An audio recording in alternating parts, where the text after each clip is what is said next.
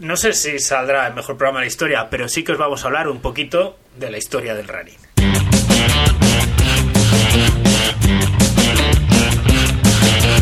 I'm wide awake, but you're a nightmare.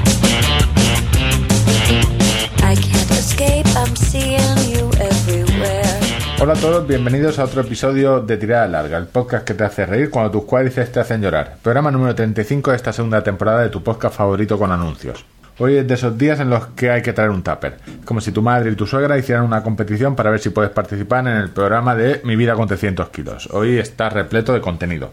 Hay mucho cacharro, la mayoría no te lo vas a poder comprar, eh, o porque es muy caro, porque realmente es un poco mierder, pero por lo menos vas a ver hacia dónde se dirige el mercado. Hablaremos, aunque no es un tema para chistes, de la tragedia en el Ultra de China y qué va a suponer esta tragedia para el futuro del, del trail running. A mitad os pondremos algún anuncio, también rascaremos algún euro para que Martina tenga una Goretex y veremos cómo va el reto de kilómetros de confianza de Mafre. Yo soy Víctor de premaratón.com y al otro lado del cable tenéis a Ángel, contador de kilómetros, quien me ha pedido eh, fervientemente que os invite a todos los oyentes, familiares y amigos a que se pasen por Villamanta a probar su piscina, que acaba de abrir y tiene entrada libre, gratuita, él os servirá unos mojitos, eh, ¿no? Ángel, creo que es lo mínimo que puedes hacer. Pensé que era un tema del que se había pasado ya de puntillas. De, bueno, este verano vamos a tener un verano tranquilo. Pero Yo quiero ver colas, colas en, en, la puerta de tu casa. Oye, si quieres ver colas, internet está llena, ¿eh? está llena. Por favor, igual que también he invitado a que la gente venga a mi casa, invito a enviarle a Víctor colas, que al parecer quiere ver colas. A ver, eh, temas de fotopollas. Tú me mandas fotorbeas. Eh, la manía de Ángel era cada vez que sale con la bici mandar una foto de su orbea. Ayer descubrimos eh, que la impotencia eh, conocida y reconocida debido a que el siguiente... Mm, nivelalo, por Dios. Eh, a mí me gusta así. Voy cómodo. Joder, no, sé cómo no, se... no tengo más que añadir. No sé cómo no se te duerme el cuello. No digo los huevos, sino el cuello. Lo tiene inclinado con la punta hacia arriba, que debe haber una presión ahí. Eh... Claro, cuando me, dices, no puedo aguantar dos horas. Ayer, se me movió, sí, sí. De no puedo ¿Y cómo mejora las cosas con un culot? No digo bueno, digo normal. Bueno, ese tema, el tema del culot, porque me debes 16 euros, desde aquí te lo digo. Hablar contigo me cuesta dinero, eh, lo vamos a tratar. Lo importante, Ángel, estamos llegando a un momento de la relación eh, que hay que tomar vacaciones. Nos quedan, creo que son 8 programas. Si quitamos este, nos quedan 7, con el que tenemos grabado en la nevera 6. 6.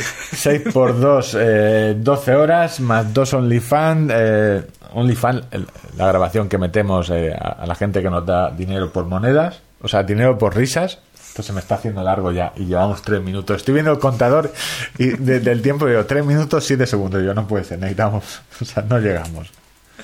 Nos quedan 6 programas y cerramos temporada. Fin de temporada, aunque daremos algunas novedades en, en este programa quedaros por ahí, porque como nos gusta el dinero, eh, tenemos que, explicar algunas cositas que tenemos ya en, el horno.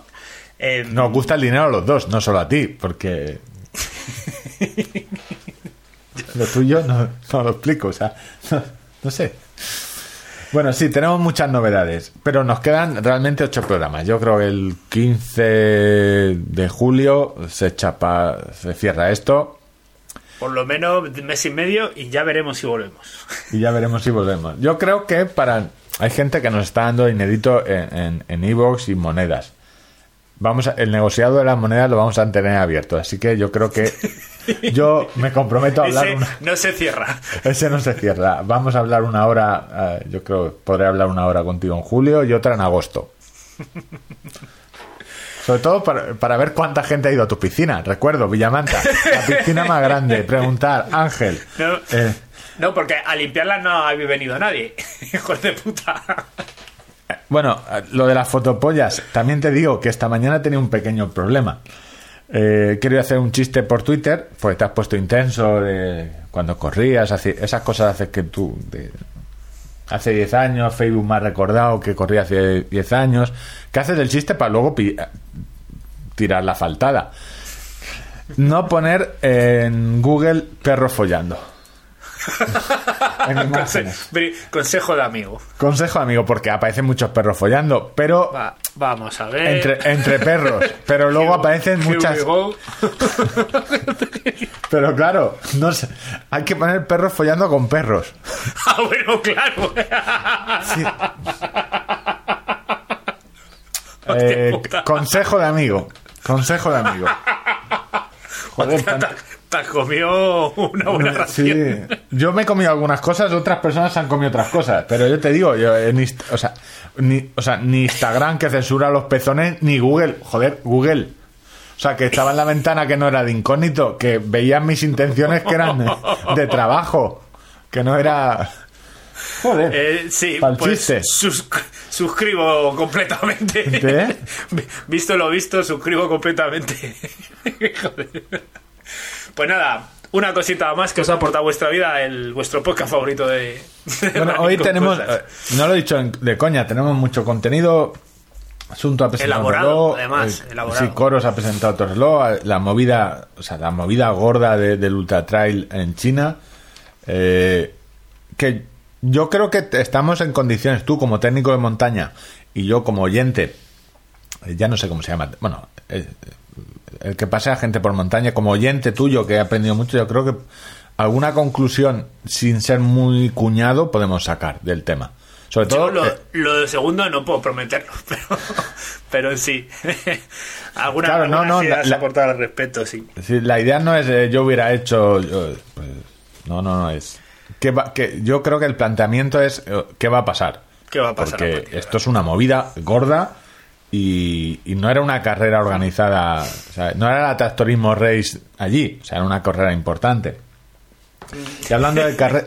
Hablando ¿Tienes, de que ¿Tienes que faltar a mi carrera? A ver, eh...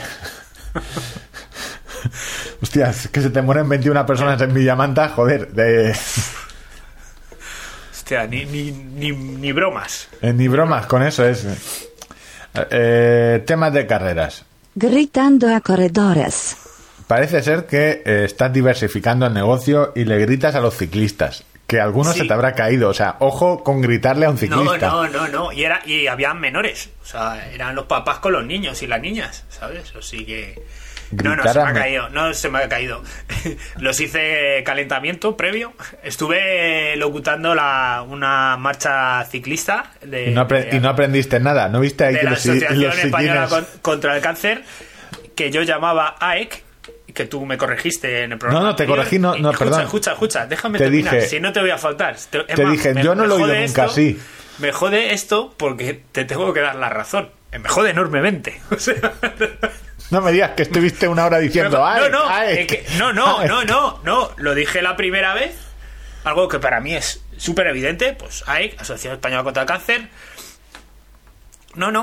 Vinieron los propios de AEC, me corrigieron no, día Asociación Española contra el Cáncer. Los propios de AEC no, los propios de AEC no. No vinieron los propios de AEC, Ángel. Vinieron los de la Asociación Española contra el Cáncer. Ah, bueno, efectivamente. Bueno, yo a mí me va a pasar un Entonces me jode darte la razón. Eh, y yo creo que es justo eh, decírtelo. Me lo podía haber callado perfectamente, pero...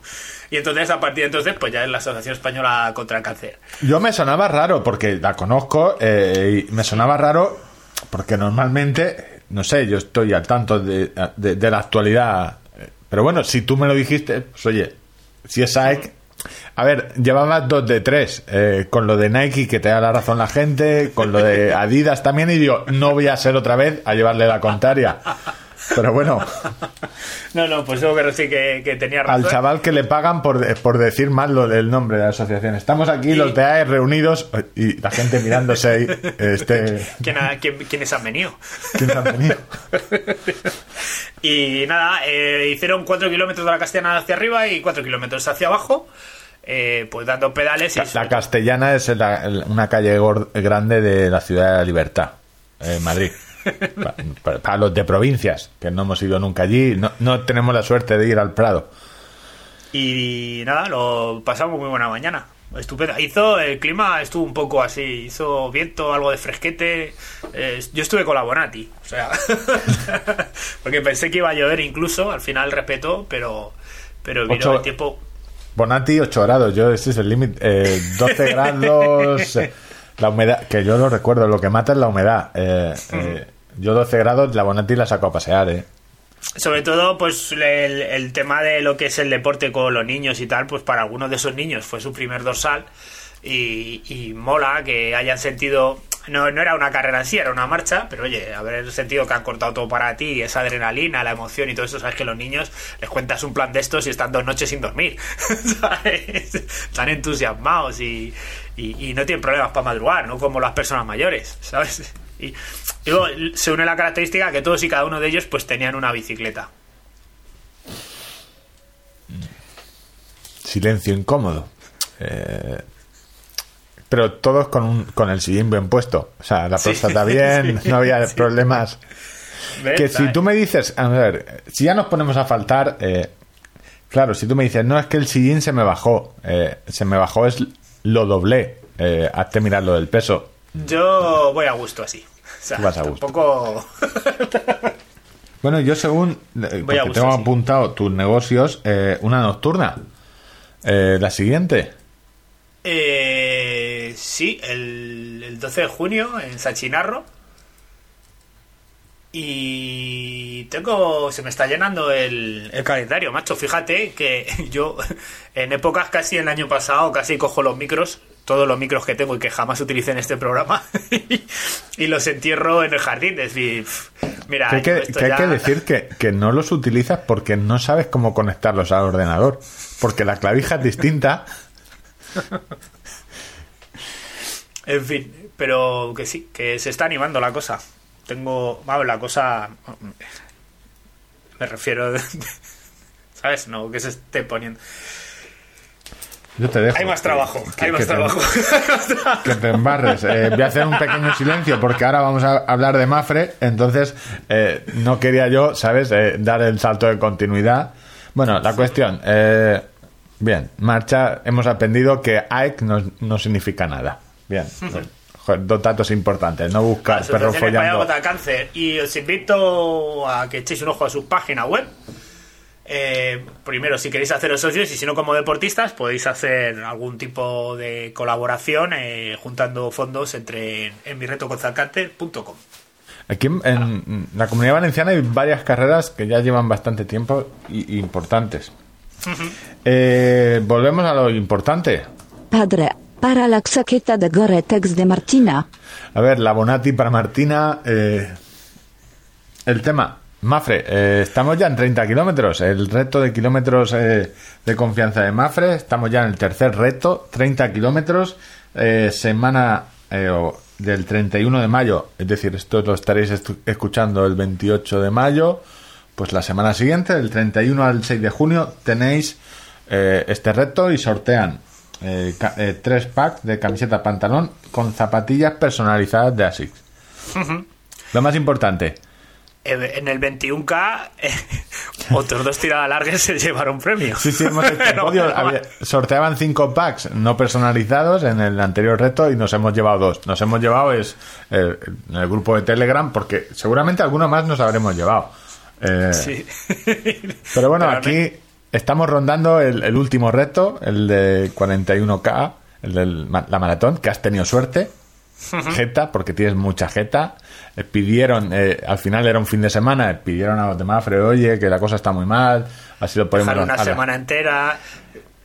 Yo he tenido suerte y no. a ver, el fin de semana no podías hacerlo. El lunes puedes hacerlo. Y entre semana a lo mejor sacas rato porque ya lo diremos. Lo, eh, tendré, lo tendré complicado. Te vas a un viaje. Eh, es que me estoy guardando todos los chistes. Me estoy guardando todos los chistes de ese viaje. Ángel se va de un viaje con dos colegas. A mí mismo. Eh, se va a encontrarse a sí mismo con dos personas más de su misma edad. señores mayores. Dos señores mayores. Pero me estoy guardando todos los chistes. A lo que íbamos. el reto. noticias importantes recordar el último en el que sortean tres dorsales para Berlín 2022, si no me equivoco, sí, Berlín 2022. Eh, tres dorsales, lo amplían toda la semana. Han ampliado del 4 al 20 de junio. Del 14 al 20 de junio. Eso, del, Eso 14. del 14 y el tercer reto 30 kilómetros. Yo supongo que habrá mucha gente que diga, yo 30 kilómetros, oye, pues a dos semanas antes de, dos semanas, casi tres de la maratón, quizás es demasiado. Recordad, eh, esto no va por tiempos. Podéis andar dos kilometrillos para calentar, luego hacer, hacer 26 y otros dos para enfriar. No es que yo sea aquí un experto en planes de maratón, pero vamos, yo lo haría así. Puedes decir que dice, no, en mi plan de Galloway, el método Galloway dice esto. yo estoy siguiendo el plan. Estás dando ideas, ¿no? Eh, no, no, sobre todo porque 30 habrá gente que diga, no, yo es que la tirada, la última tirada larga la hago de dos horas y media o de no paso de las tres horas porque no quiero pasar y 30 hmm. kilómetros a lo Dependiendo mejor del ritmo no te da, claro. No te da, pues oye, eh, que al final lo único que tienes que hacer es la actividad eh, continuada. Tú le das al móvil a grabar o a la de Strava y ya está. Sí, porque nos hemos estado apoyando el, el reglamento, no habla de límites horarios.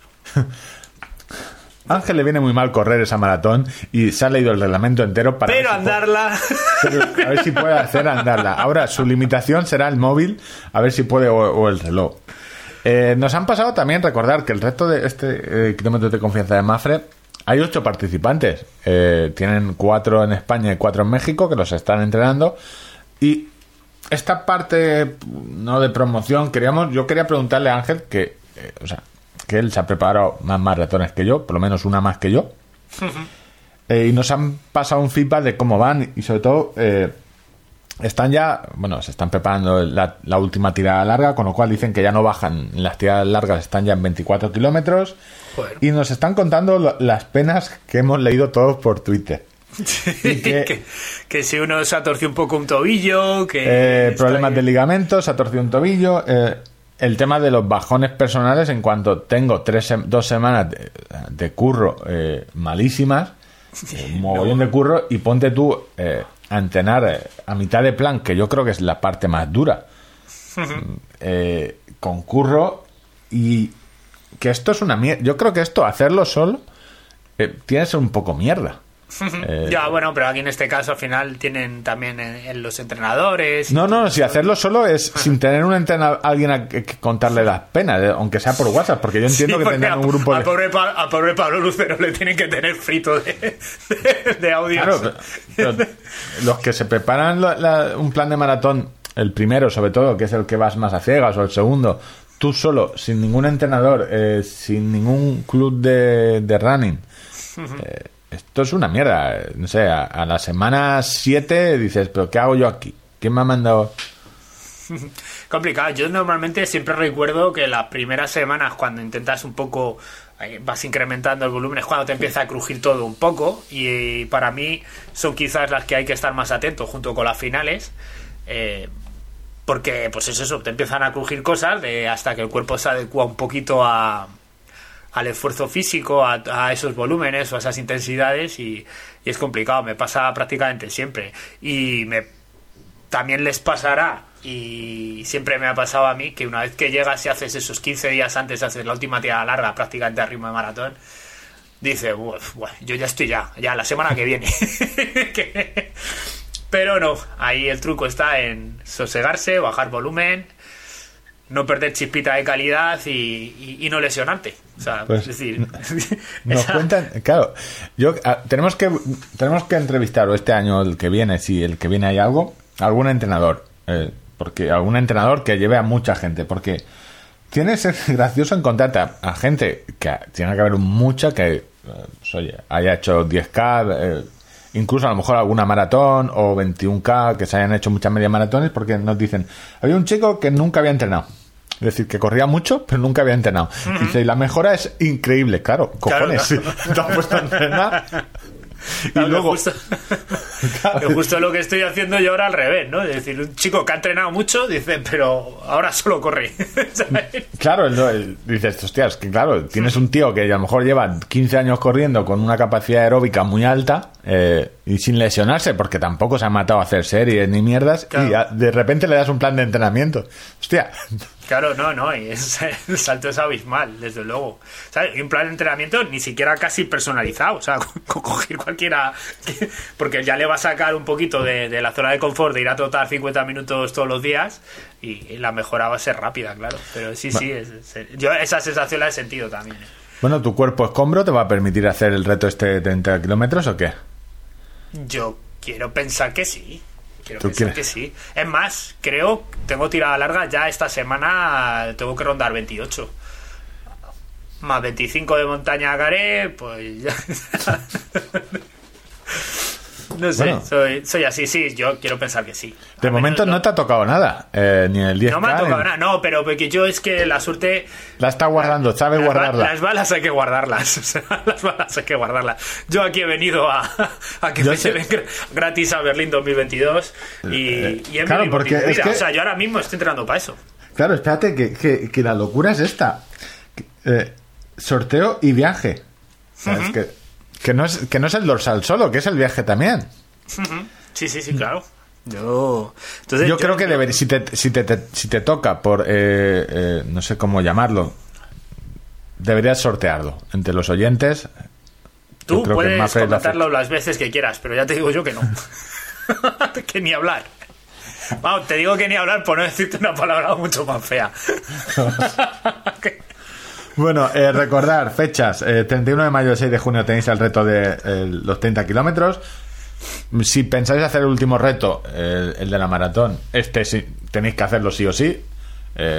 por lo menos para ver si ajustar ritmos y, no lesionaros, es decir, hacer la, tirada, la última tirada larga.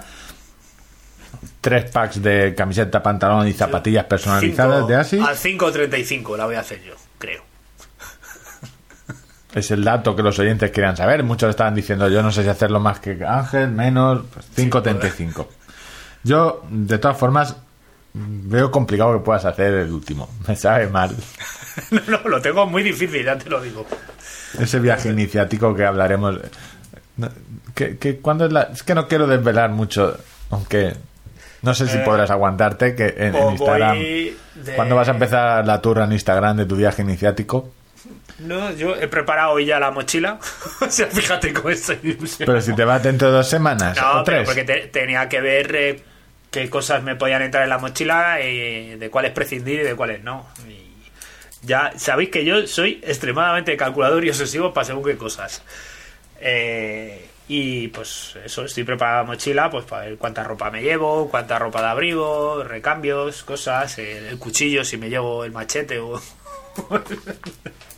Bueno, eh, vamos, a hacer, vamos a cerrar, vamos a cerrar temas. Eh, reto de kilómetros de confianza. Además, ah, ¿sabes dónde los voy a hacer yo? Los voy a hacer en, en Canarias, los 30 kilómetros.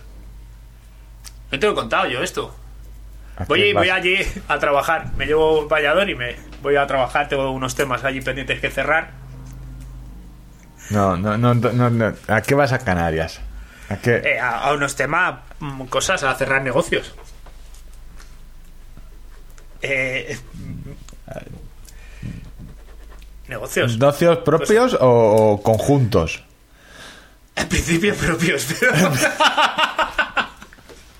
pues hombre, teniendo, una sociedad como tienes... Eh, eh, algo a, ver, no, no, para el podcast, para el podcast. Voy a trabajar, a hacer un trabajo de prospección con unos clientes, a ver, a ver si soy capaz de sacarlo adelante el proyecto es que todo lo que digas, trabajo, proyecto, eh, luego, luego lo junta Canarias, bañador, no, no, sé, no queda bien. Bueno, cerramos temas. Eh, recordar, eh, estáis oyendo esto viernes, la semana siguiente, el reto de Mafre. vamos ah, cerrando. no, del reto de Mafre me gustaría, para, hacer, para cerrar, tengo una cosita más última que comentar. hará unos, es que es gravísimo esto, hará unos 10 días eh, nos, nos remitieron de Mafre un correo electrónico. Ah, creía que ibas a decir, se me ha roto la caldera y aprovecho estos micros para llamar al perito de Mafre que tengo contratado el seguro y digo, no tendrá el morro de hacer esto, pero bueno, pues, no, me, tampoco me sorprendería. Hay otras, vías, hay otras vías. Eh, consultándonos por tallas de camisetas, porque querían tener la diferencia eh, con nosotros de regalarnos unas camisetas de, de kilómetros de confianza. Ya estamos. Yo le comenté a Víctor, y eso hay WhatsApp. Me comentó, ¿qué, me comentaste? A ver, cuenta, no te voy a interrumpir. M, M, M. Y tú dijiste, eso sea L para los dos. Digo, pídeme la M, por favor. Bien, pues esta semana me ha llegado una camiseta de Mafe, donde el miserable de mi compañero puso L, porque él en su cabeza imagina que estoy más gordo de lo que estoy y me queda enorme. O sea, me quedan las mangas que me tapan los codos. o sea.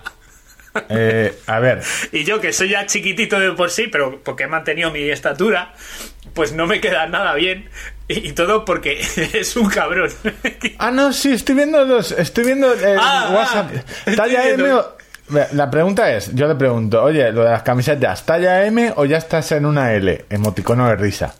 Eh, pero luego hay una confusión porque me manda L y luego dice no M y yo le digo no M, eh, es decir, los dos una L, M. vete a la mierda. Y luego yo hago me un chiste. perdido una L aposta. Y yo hago un chiste de yo una L aunque me quede larga, porque ahora soy chiquito. Eh, también tengo que decir que la foto siguiente es de él en una reunión de trabajo con los hermanos Rojas. Por lo que fuera fuesen, siempre que se reúne con los. Eh, se reúnen. La oficina está en un bar, en el bar Albero de Villamanta. Eh, entonces, bueno, la cuestión. La cuestión es que sí, que me has pedido una L porque te salió a ti de los huevos moreno. Pero, Ángel, yo lo hago pensando en tu futuro. Esto. Lo pienso en tu futuro. Eh, me, ves como Homer trabajando con, con ¿Qué te ha pasado con la, ¿qué, ¿Qué te ha pasado con la camiseta de, de, Berlín? Que han cogido.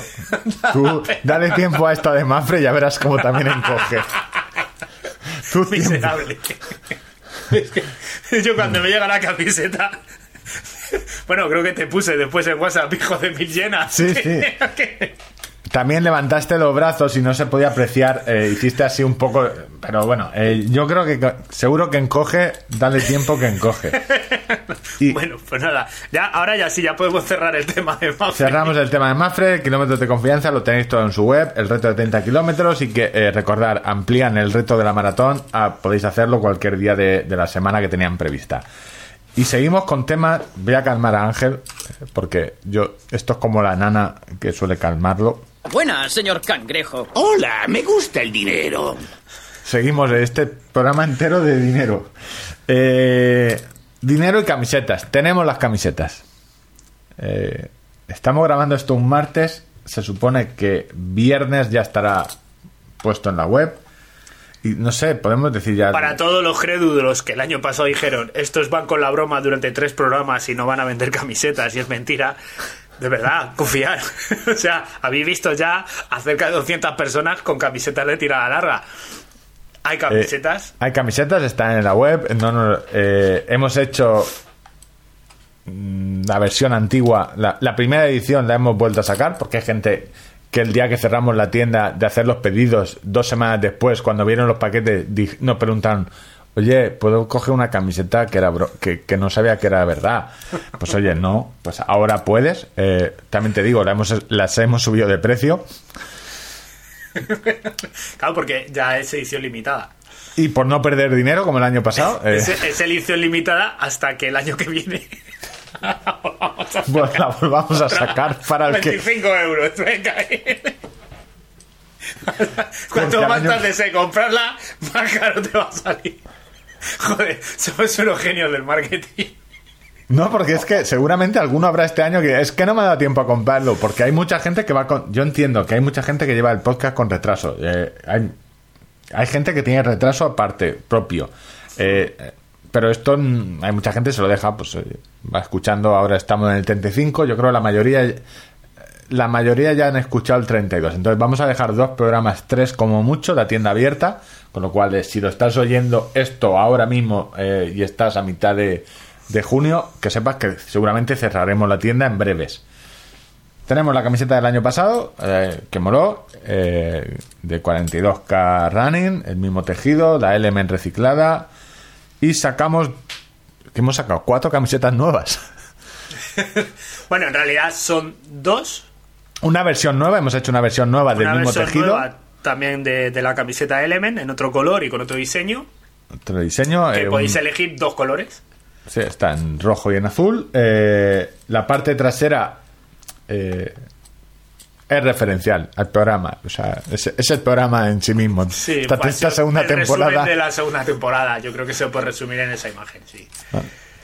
Y luego hemos hecho. No, hay pollas, o sea, no hay dibujos de. No, no, no, sí, no, no. Es que lo podemos comentar. Es, hemos hecho el logo de Patagonia mal.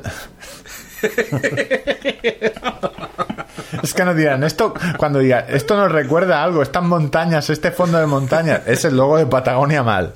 Podéis modificado eh, adecuadamente para evitar demandas judiciales. Sí, sí. Por supuesto, siempre. Y, y hemos hecho también versión de tirantes, que el año pasado no la demandasteis. Eh, eh, pues hemos hecho también otra camiseta de 42 Carranín en, en, modelo de tirantes con la misma estampación del diseño nuevo de esta temporada. Tanto para, todo para chica, chica. Para chico y chica. Y no sé cómo.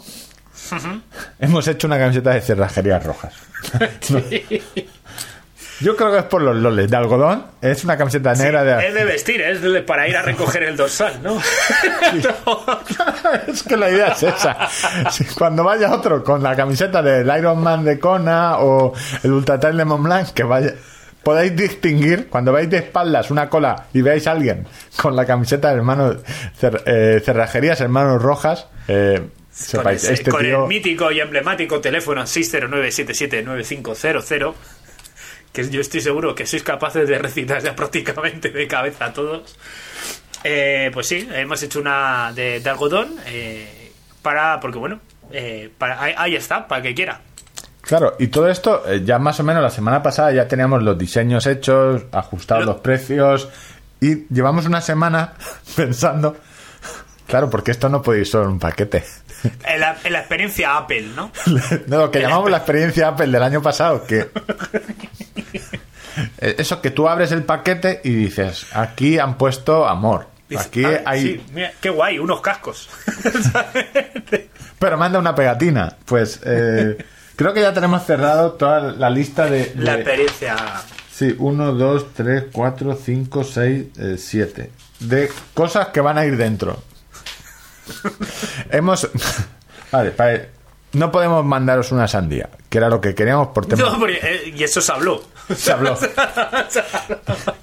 que era muy gracioso mandaros una sandía de 6 kilos, pero por temas logísticos de la caja que se rompa. hemos visto que no, era viable. Pero era muy gracioso.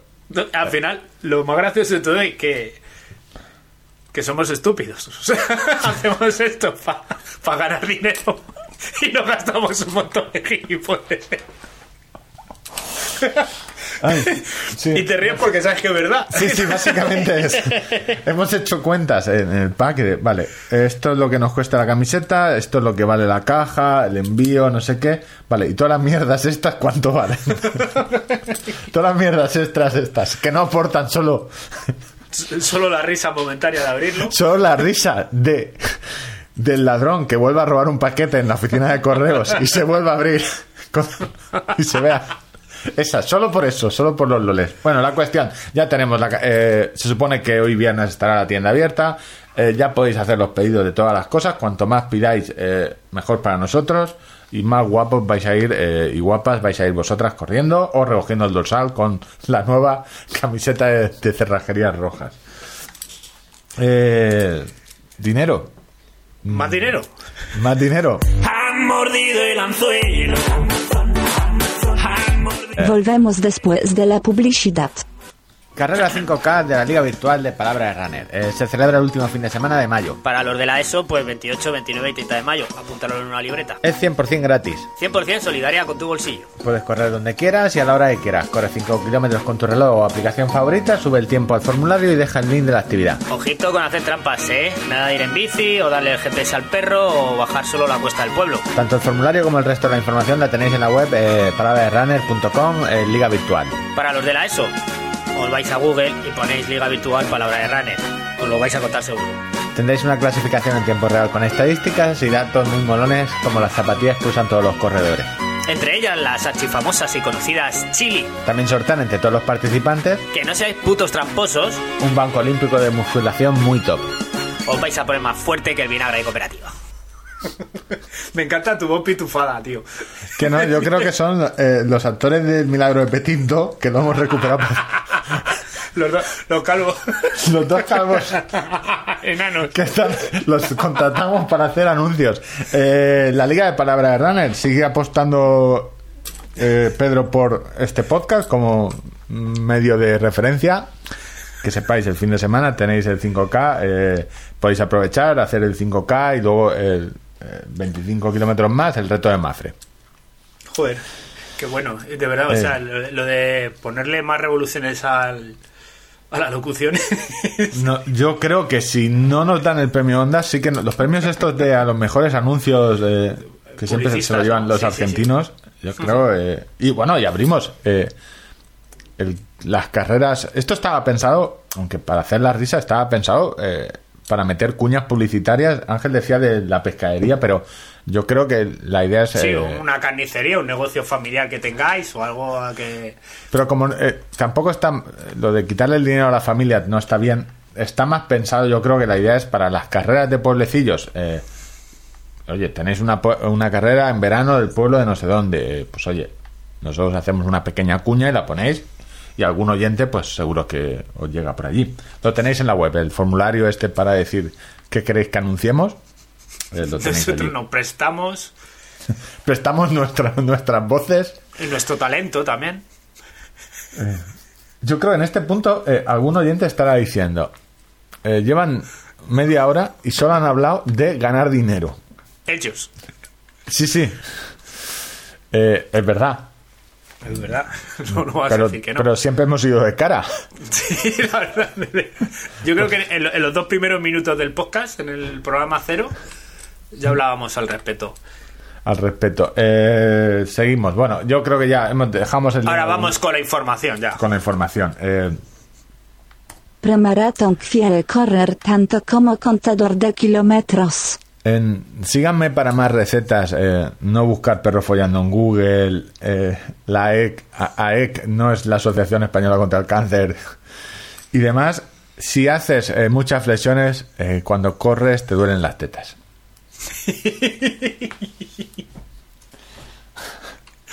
¿A qué le llaman muchas? ¿Tres? no, pero no más de 25 y no seguidas, muchas cuando haces más flexiones de, las que estás acostumbrado, eh, te duelen las tetas. Y, luego ir a nadar con eso de dolor de tetas es... No, pero correr, si te botan las tetas porque tienes pechos... Eh, ayer, eh, tempo run, que llamo yo. ¿Eres pechotes tú? Soy pechotes, soy pechotes. Voy a tener que comprar un, sujetador o, no, o dejar de hacer flexiones. Deportivo, sujetador deportivo. Me, he dado cuenta que estoy que, no estoy siguiendo un plan, porque en lo de correr no estoy siguiendo lo del Fest, pero sí que estoy haciendo más o menos el, classic plan eh, de entrenamiento de cualquier eh, librillo. un día series, otro eh, correr a, ritmo y otro tirar larga a, ritmo más lento. más o menos los tres ritmos, ritmos. Fue casi mi semana. Sí, sí, no, estoy haciendo el clásico, ¿eh? Y luego un día de fuerza para que me duelan las tetas y, entre media rodillo o para descansar o para meterle un poco de intensidad. Rodillo con mi bicicleta de carretera. Tiempo tendremos de meterla de montaña a rodillo. Estoy deseando meterla y hacerlo. Me me se parece yo lo único que he hecho es que la fuerza la hice pues haciendo un poco de montaña el martes pasado creo que me fui con Jorge por ahí a, la montaña a hacer 800 metros positivos pero sí básicamente es eso al final si vas juntando muchas semanas así eh, estás ya a un nivel ya pues para el Ironman no estás ya estoy medio medio Ironman medio Ironman ojo ojo ojo que estoy fuerte ¿eh? estoy fuerte no no 2000 metros nadando eh, dos ya estoy en 2000 que llevaba tiempo sin, siempre me quedaba en 1700 1000 te iba a decir te queda lejos la piscina porque a mí no no pillará hongos o algo o algo peor eh, y aquí es donde te digo eh, el tema que quería sacarte en antena. Mira, te comento. Me debes 16 euros. ¿Yo? Sí, me de 16 euros del maillot que me he comprado, maillot y culot, conjunto de maillot y culot en eh, AliExpress de Chinlin. No, sé si es la marca Chinlin, pero a todo lo de AliExpress es Chinlin. 16 euros un maillot y un culot. Por tu culpa. O sea, es un precio. Te vi un maillot de Strava y yo digo, ¿de dónde has sacado esto un maillot de Strava? O sea, porque sé que querías unos calcetines. No, no, que me lo he comprado en AliExpress, 16 euros. Yo vi el de Strava y luego yo vi uno de, Mavic, una imitación eh, eh, muy bonita. Y ya tengo alguna cosilla de, AliExpress, pero de AliExpress tenía, pues eso, eh, lo que eran solo el maillot, no el culot, y de, camisetas, bueno, equipo ciclista retro. Yo, del, culot, siendo un culot, pues ya veis qué precio, si os podéis hacer una idea, al menos no, se me han, puesto los huevos azules como un pitufo. No, a ver. La primera sospecha que yo tenía. Eh, porque claro, eh, ves la badana y la ves ahí llena de colorines y digo, madre mía, se me va a quedar esto que va a aparecer el mapa mundi. Lo pondremos, lo pondremos en esto, eh, en, en, en, la web el link, pero bueno, la badana ponía confort.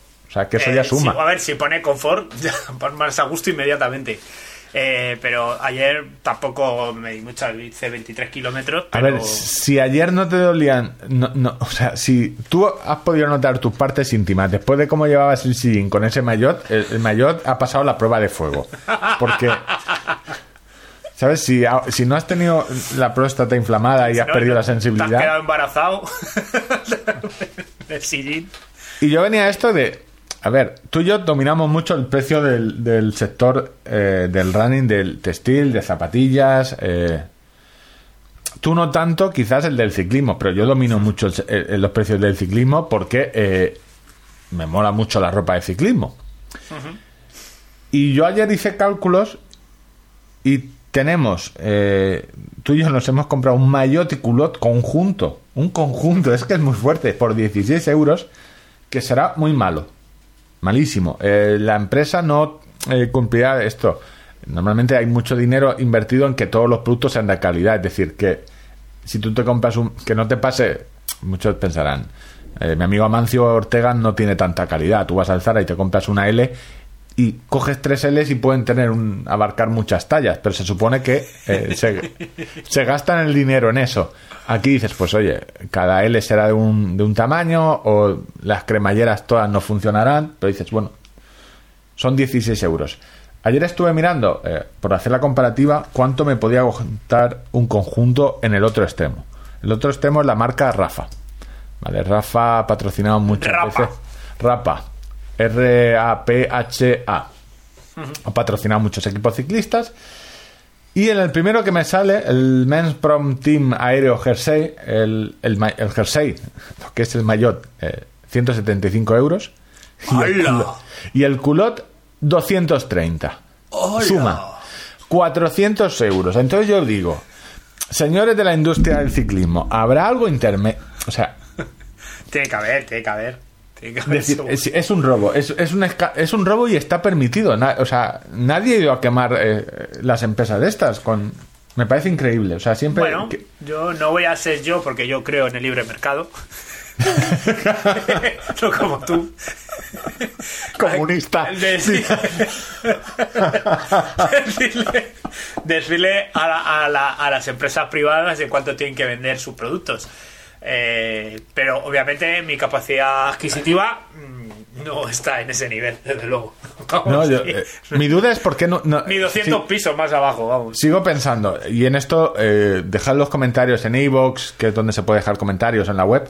Eh, porque hay que hacer una recopilación ya no de AliExpress, porque sé que hay marcas, sobre todo marcas, hay bastantes marcas españolas que no son tan conocidas, pero suelen hacer la ropa de los clubs eh, de los clubes. El club ciclista del, del, de donde sea, pues es donde se encargan esa ropa y suelen ser un poco más económicas, mucho más eh, que Rafa. A mí me parece una barbaridad que un culot valga más de 80 euros. Y actualmente un culot de 80 euros es un normalito. Y, y lo de los maillot. Yo, por un lado, el salto tecnológico entre unas fibras y otras, cómo se teje, cómo se se cose. Pero si es el mismo, si es, el, mismo rollo. Es el mismo rollo, Ángel. Tú y yo hemos tenido camisetas de Nike, eh, eh, de Nike o de Salomon o de North Face o de la marca que mejor quieras. el textil de correr es el mismo en parte que el es el mismo nylon, es decir, mallas y hemos tenido lo mejor, em, lo, mejor de correr. sí, sí, en el fondo te, te, acabo dando la razón. Que quiero decir, yo hay eh, tecnologías y cosas que aprecio realmente que hay un salto entre una prenda y otra. Eh, que el salto sea de, de 170 euros, en el caso del maillot, eh, me flipa mucho. O sea, me flipa mucho. Me flipa mucho.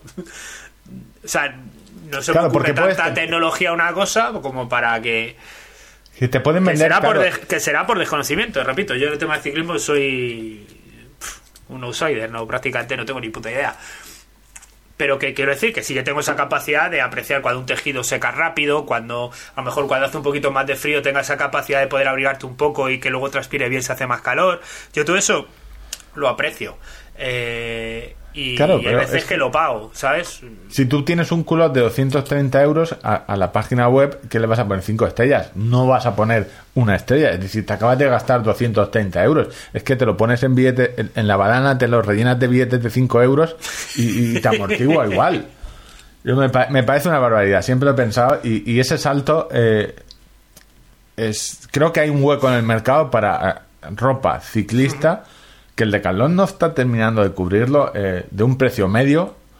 Eh, hay bastante hueco. Lo que pasa es que, ¿qué os voy a decir yo que no sepáis del mundo del ciclismo? Eh, un tío que no tiene ni bicicleta de montaña que allí vas con mil euros y te miran, pero ¿dónde vas ¿Dónde vas con mil euros? ¿A, qué parte? La que raspa hoy, ¿no? La bicicleta. La, la querrás este año. en fin. Pues eso, pues una barbaridad. Te quería enseñar los precios de, Rafa para que los vieras, porque eh, Parece... 400 euros el conjuntito. Que está centipín, ¿eh? Bueno, claro. Bueno, tiene el si... Si lo tienes. Otra cosa es comparte esto y encima que eh, el ciclismo no engaña. Eh, no, no, no, es, es el deporte que va más de cara. Mira si, mira si, si engaña poco que la gente prefiere ir de oscuro totalmente, aún eh, con lo peligroso que es, porque de negro, por no parecer gordo. O sea, esa es la, mayor diferencia. que yo los veo en verano, van de oscuro con el calor que hace. O sea, que el negro atrae mucho más el calor y, yo, mira, yo uno de los mayores que tengo del Decalón es negro, pero por porque estaba de oferta. Sí, tu teoría sobre los sobre Es más barato, ese más feo. Mm, todo no puede oh, ser, amigo. Haber elegido muerte, haber sido rico. Yo a mí mismo no me veo, ¿no? Así que. Pues solo te quería comentar eso: que el ciclismo, 400 mm, pavos. Eh, tú me debes 16. Por suerte, no me debes los 400 de Rafa. Eso sí, yo tengo. De Rafa tengo eh, tres pares de calcetines. Tres pares de calcetines y una bolsita para llevar. Para eso te da tu, economía, ¿no? O sea, quieres, quieres es el, querer ser un poco más de lo que te da para los No, yo digo, mira, si miran solo los calcetines, a lo mejor piensan que el resto también. dirán. No es más pro, el resto es más pro, ¿no? No, irá, irá conjuntado, será un modelo antiguo de Rafa que no. Pero si lleva los calcetines, ¿por qué no va a llevar el resto? Pues eso, yo entré a Rafa y dije, ¿qué me puedo comprar aquí? Calcetines. Uy, qué bueno. Son muy. Vamos a ver, lo tengo que decir. Los calcetines de Rafa, el tacto, es como tocar a Dios. Estás tocándole la entrepierna a Dios. O sea, es, es un. Es, joder, eh, que sí, que lo que, que no pasa como en otras cosas que tú vas allí y dices eh, la ropa ciclista buena eh, y es hiper cara, pero tú en ciertas marcas llegas, toca y dices, vale, se nota que es caro. No debería ser tan caro, pero se nota. Aquí esto está cosido por los niños que lo han cosido tienen estudios, no son niños de la calle. no es lo mismo, no, es lo mismo. Eh, no. sé, 180 pavos. Yo te digo, soy capaz de apreciar el, salto tecnológico entre muchas prendas. Eh, a veces me cuesta eh, justificarlo. Yo, igual que en la, montaña, que luego lo hablaremos, igual que en la montaña, lo entiendo, que cuando una chaqueta te ponga menos 15 grados, digas, pues hombre, este plumas no debe ser el mismo que me venden en, en el Zara que Amancio Ortega, ¿sabes? No, no debe ser el mismo pato. Eh, Es un pato con estudio. Es un pato con estudios. Este pato, este pato. Tiene dos carreras, por lo Tiene dos carreras. Antes de desplumarlo, ha hecho un examen. Es ingeniero. El pato ingeniero. El pato ingeniero. En fin. Pues... Bueno, eh, el almirante que comento, yo estoy fuerte, estoy sigo eh, aún comiendo mucho helado, sigo con mi, con mi dieta. eh, y nada, que peso menos. Eh, no se me dobla el sillín, podríamos decir. esto es, claro, esto es, hemos, son secciones del programa. 30 minutos, dinero. Siguientes 30 minutos, faltadas entre ellos. Eh, luego, 30 minutos de algo interesante o supuestamente interesante y 30 minutos de gadget que Ángel mientras mira internet. Ese podía ser el resumen de, de básicamente del programa. Ahora se supone que viene la información. Eh, sí. que exactamente y, no sé y... qué es. Voy a poner, eh, voy a decirle a Betana que ponga la cabecera. Te hablo de running un minutito. Pero esto es la historia del running. No tengo ni idea qué va a contar Ángel. No sé si va a hablar de qué. No. Así que adelante, compañero. Eh, bueno, eh, has delegado en mí esta sección, un poco de aportar información a lo que es el, el programa de hoy. Es que... eh, te da la risa, ¿no? No me da la risa porque la, en el siguiente programa puedes decir, ¿te acuerdas, Víctor, cuando dije que tal persona había hecho tal? Pues oye, no era él. aquí, eh, digamos que la... Pseudo oficialmente la zapatilla oficial del programa, pues son... No, no, son la, Oficialmente, y lo, eh, o sea, tenemos un, ¿cómo decirlo? Un estilismo propio, que es la camiseta tirada larga. El pantalón aún no hemos decidido, pero podríamos decir que es el, el, el la el malla pirata, ¿no? La malla pirata realmente sería la malla pirata, o sea, exactamente. Camiseta tirada larga, malla pirata, calcetines joco eh, y zapatillas chinlin. Ese sería. Que son las linin. La, pero la li te voy a contar la historia de José Luis Linin. o sea, porque Linin, pues tenemos, eh, para mucha gente es una marca todavía no, no, me, o sea, te lo acabo de comprar, es decir, porque la historia de Nike, del fundador de Nike, los hermanos Se la de Adidas, todo el mundo. Eso te, pero claro, José Luis Linin, no. Netflix no te ha sacado un documental de José vamos, Luis Linin. Vamos a hacer un, un, un esfuerzo de re, retroactivo de imaginarnos los Juegos Olímpicos de Pekín 2008. Había un señor colgado que, que iba volando con, Ah, sí, una, eh, con, el- una, con una antorcha. el ¿Sabes pájaro- quién es ese señor? ¿Ese señor es José Luis Linin? Eh, que- Es José Luis Linin. ¿Cómo se llamaba el estadio? El estadio pájaro lo llamaban o algo así. Pues nido de pájaro, nido de... Nido de pájaro. Pues ese señor que aparece volando con los brazos en cruz y la antorcha de la mano, con cara de os voy a quemar la barbacoa dos veces de la barbacoa ahora mismo, era José Luis Linin. A ver, José Luis es una figura metafórica humorística que se utiliza en España a la hora de nombrar eh, propietarios de grandes Ángel, empresas. si, ten- si tenemos que explicar los chistes, va. Es decir, si tenemos que explicar, si a estas alturas, de- si después de dos temporadas, digo, 120 horas, tenemos que explicarle a alguien por qué llamamos a- al señor Linin José Luis Pues Linin, el señor José Luis Linin es campeón olímpico. Campeón olímpico, pero no ver. una vez.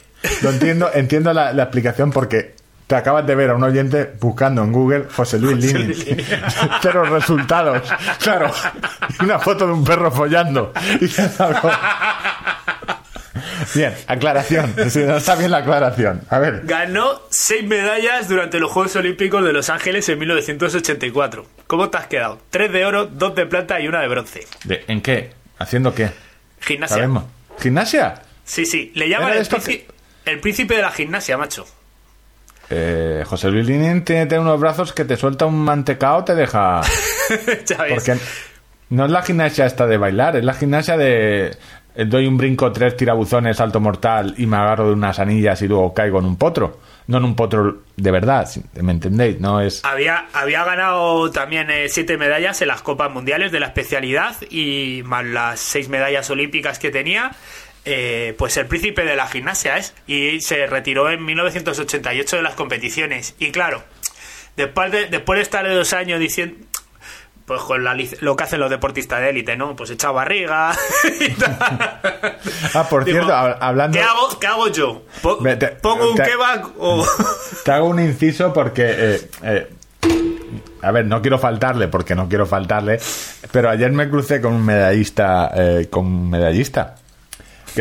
Además, ahora ha adelgazado bastante, hay que decirlo. José Luis, José Luis Redolat eh, entrena, tiene un grupo bastante importante en Valencia, un club de running bastante importante, además yo te entrenan siempre por el río, pues ayer me lo, me lo crucé, iba corriendo él, y ahora adelgaza bastante. Y José Antonio Redolat.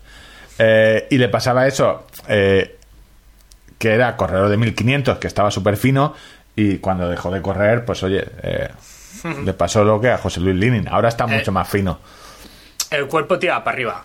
Eh, pues eso. Y dos años después de su retiro, eh, fundó la empresa de accesorios deportivos Leaning Company United Limited, eh, que nosotros hemos bautizado como Chilin. Chilin, por, por, uno, por un, plato especial de un restaurante chino de, que tengo cerca de aquí. me, parece, me parece increíble porque tú entras aquí al, a la Wikipedia y que el tipo, el Linin, eh, es el mayor proveedor principal chino de calzado y material deportivo. O sea, que allí, o sea, aquí eh, son el mayor proveedor de nuestro grupo deportivo tirada larga, pero allí son la, leche, es decir. Pero no lo cuentes tú porque lo voy a contar yo ahora. No, no, no, no, me parece, no, eh, o sea, me parece simplemente ese dato. Que, que, es una empresa que nosotros, pues, en general, para público, para el español medio, pues no, ni Funifa no, no lo conoce demasiado. Eh, eh, la hemos visto presente en la camiseta de la selección de, baloncesto en los Juegos Olímpicos de Pekín, creo precisamente. Eh, parece que tenemos esa camiseta de gasol en la cabeza, ¿no? De, que era Linin, tanto en rojo como, como en blanco. pero es que esta empresa llegó a ser partner de la NBA y está apostando por eh, atletas de la NBA, por jugadores de baloncesto de la NBA, eh, para poder, porque la línea que tienen, o sea, nosotros nosotros, a ver, entre comillas, aquí estamos hablando de lo que es las zapatillas de correr, del modelo este Road Rabbit que nos hemos comprado todos, pero su mayor línea es en, ropa de calle, en, ropa de calle, en zapatillas, calzado de calle, aparte del deportivo en el badminton también han sido muy, muy, muy fuertes. Eh, están eh, patrocinando a, bastantes atletas. Llegaron a tener 6.000 tiendas propias. Ojo, 6.000 tiendas propias, aparte del comercio online, etcétera. Eh, tuvieron una crisis muy muy fuerte, eh, que se tuvieron que reestructurar y casi se van al carajo. Iba a hacer un chiste, pero creo que era demasiado racista, ah, porque creo que le habrían copiado las zapatillas seguro. Pero no, claro, no, no puedo. Con unas deudas millonarias que estuvo la empresa a punto de de, quebrar y sobre todo el gran éxito que han tenido es que el, propio mercado chino eh, han logrado que su marca se vea como una igual de las grandes marcas deportivas. Cuando alguien compraba el prestigio comprar unas eh, Nike unas Adidas o, pues eh, hay, hay, su equivalente en la gama de Linin y el propio mercado chino está asumiendo ese producto como un artículo bueno y no de baja calidad. Tienen ya, por, eh, cierto, tú que lo sabes, eh, que están más puestos, tienen ya con placa de carbono. Me sonaba que eh, Jonathan Simón había dicho que estaban ya con tenían una versión. No, no manejo mucho, no manejo mucho, no te sé decir, pero que el tema de la NBA ha sido muy muy fuerte para ellos. A, Wade y a Shaquille O'Neal. Tengo un dato, no, sé si me lo, No, no, sé si me lo quieres contar tú, de un patrocinio que quizás no fue tan bueno en España. Eh, no sé si no te lo quiero chapar. No, no, no eh, lo tengo. No lo tienes, pues eh, claro, yo entré a la Wikipedia, pero yo creo que estás leyendo un artículo más importante y te ponen patrocinios, atletismo, Asafa Powell, Yelena Isina lleva, Christian Taylor y un tal Sergio, Sergio Sánchez Martínez. Eh, no sé si es leonés, es. Eh, bueno, conocido. Eh, está, creo, otra vez corriendo.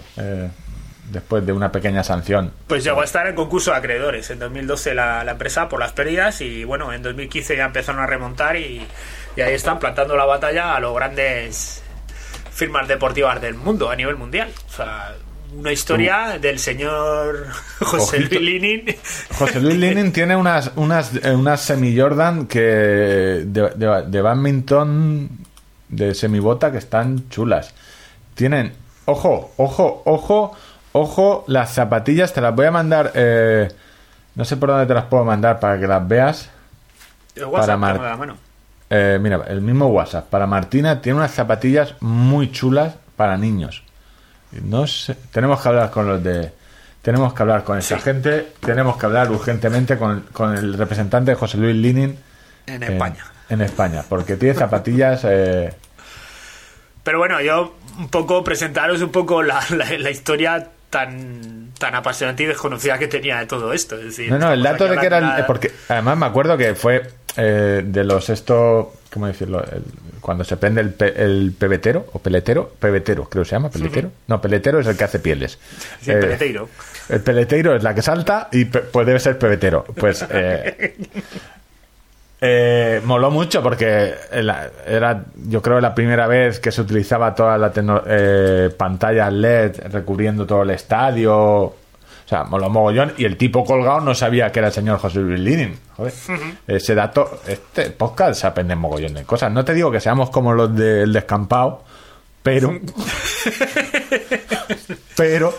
Pero bueno, que ahora cuando veáis esas zapatillas ya sepáis un poco de, dónde viene, que, el origen está en un campeón olímpico de, gimnasia. Ya que tienes el WhatsApp abierto.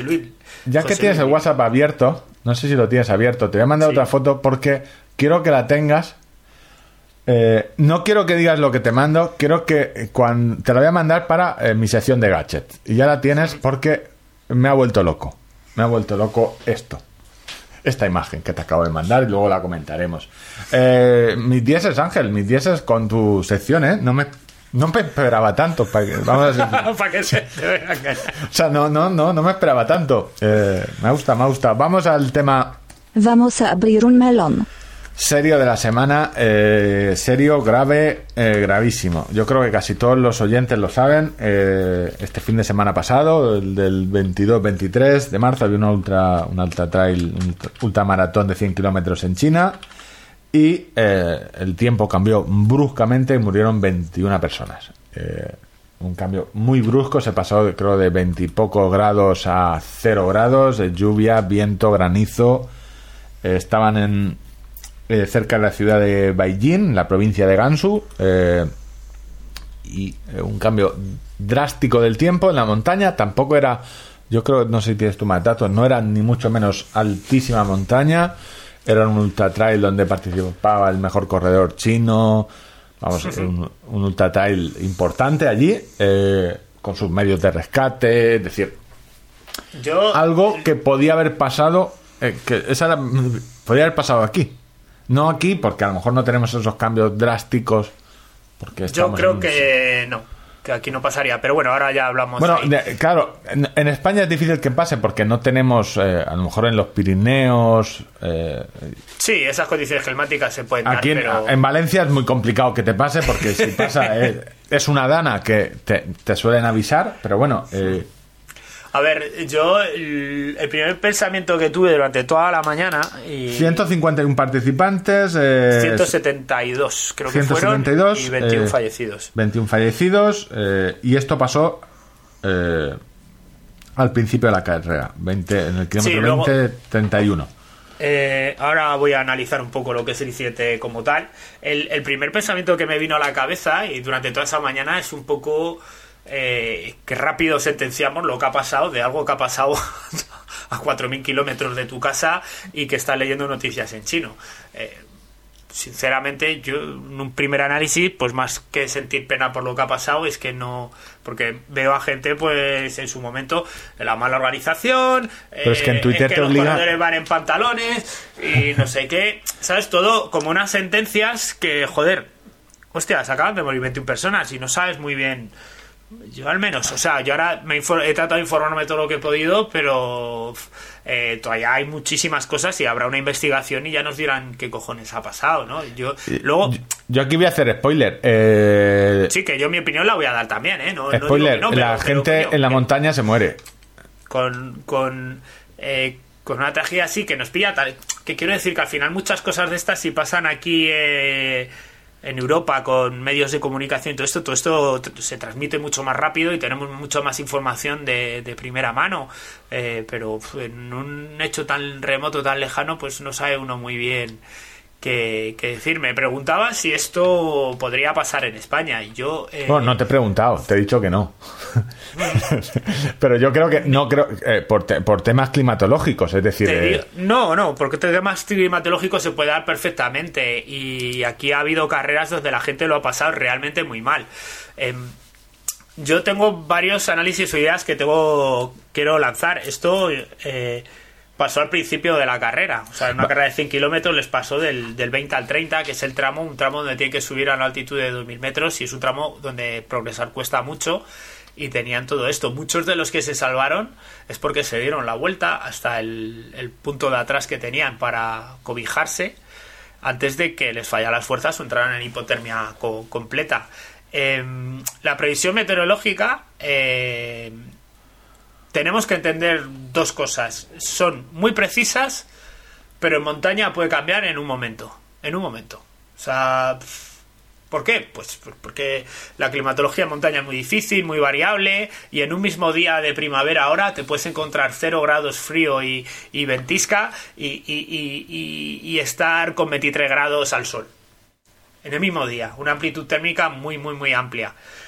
Que eh, básicamente lo que pasó allí. Es decir, que de repente se encontraron eh, con cero grados, eh, una sensación térmica quizá mucho más fuerte por el viento y, entraron en hipotermia.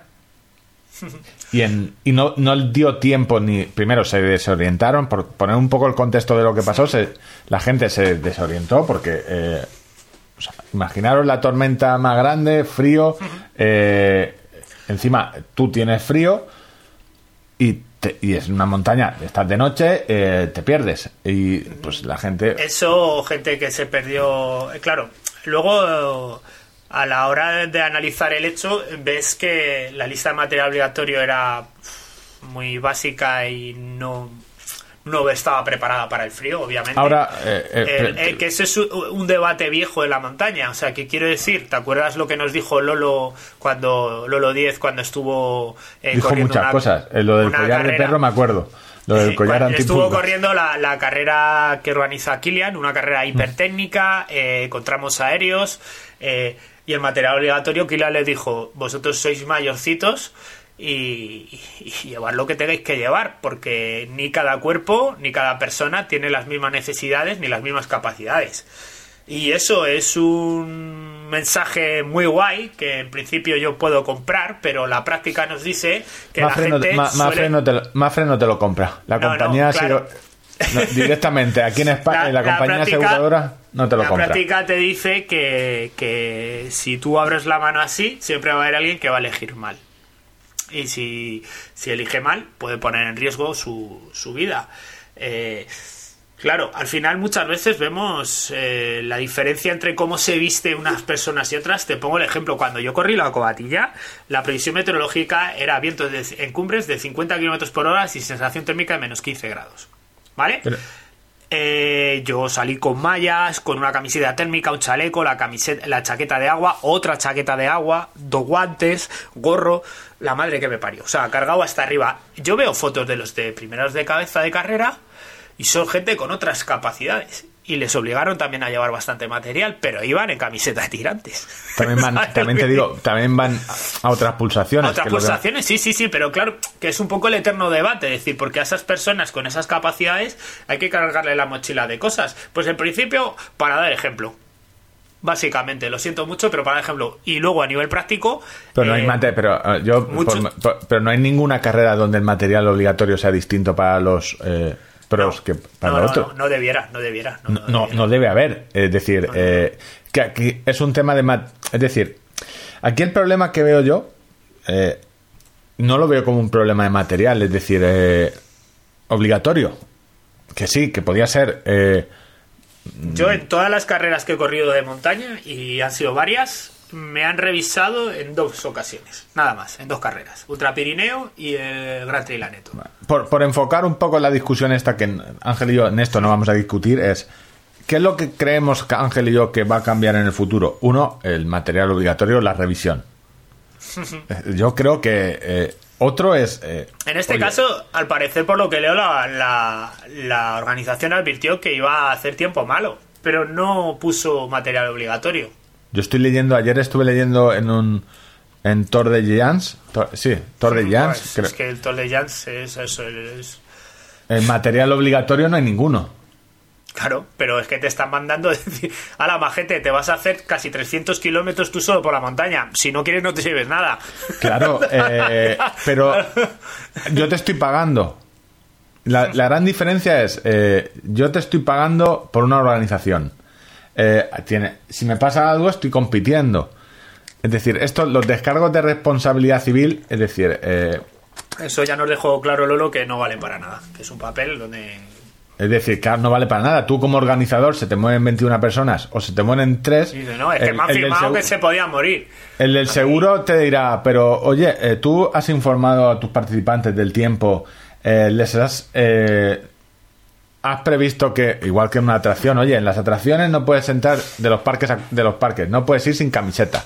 Por lo que fuera fuese, y, eso, y eso es la otra deriva, ¿no? Porque parece que se va enfilando todo del lado de la organización, de, pues una deficiente previsión meteorológica, eh, o, se advirtió de que había malo, pero no se puso material obligatorio para que la gente fuera protegida en consecuencia, pero empezamos a mirar hacia el otro lado. Eh, si tú sabes que va a hacer frío, ¿te tiene que obligar a alguien a meter ropa dentro de tu mochila? o es una decisión que deberías de tomar tú mismo? Ángel, si nos ponemos con esa, el Grey no existiría. Directamente.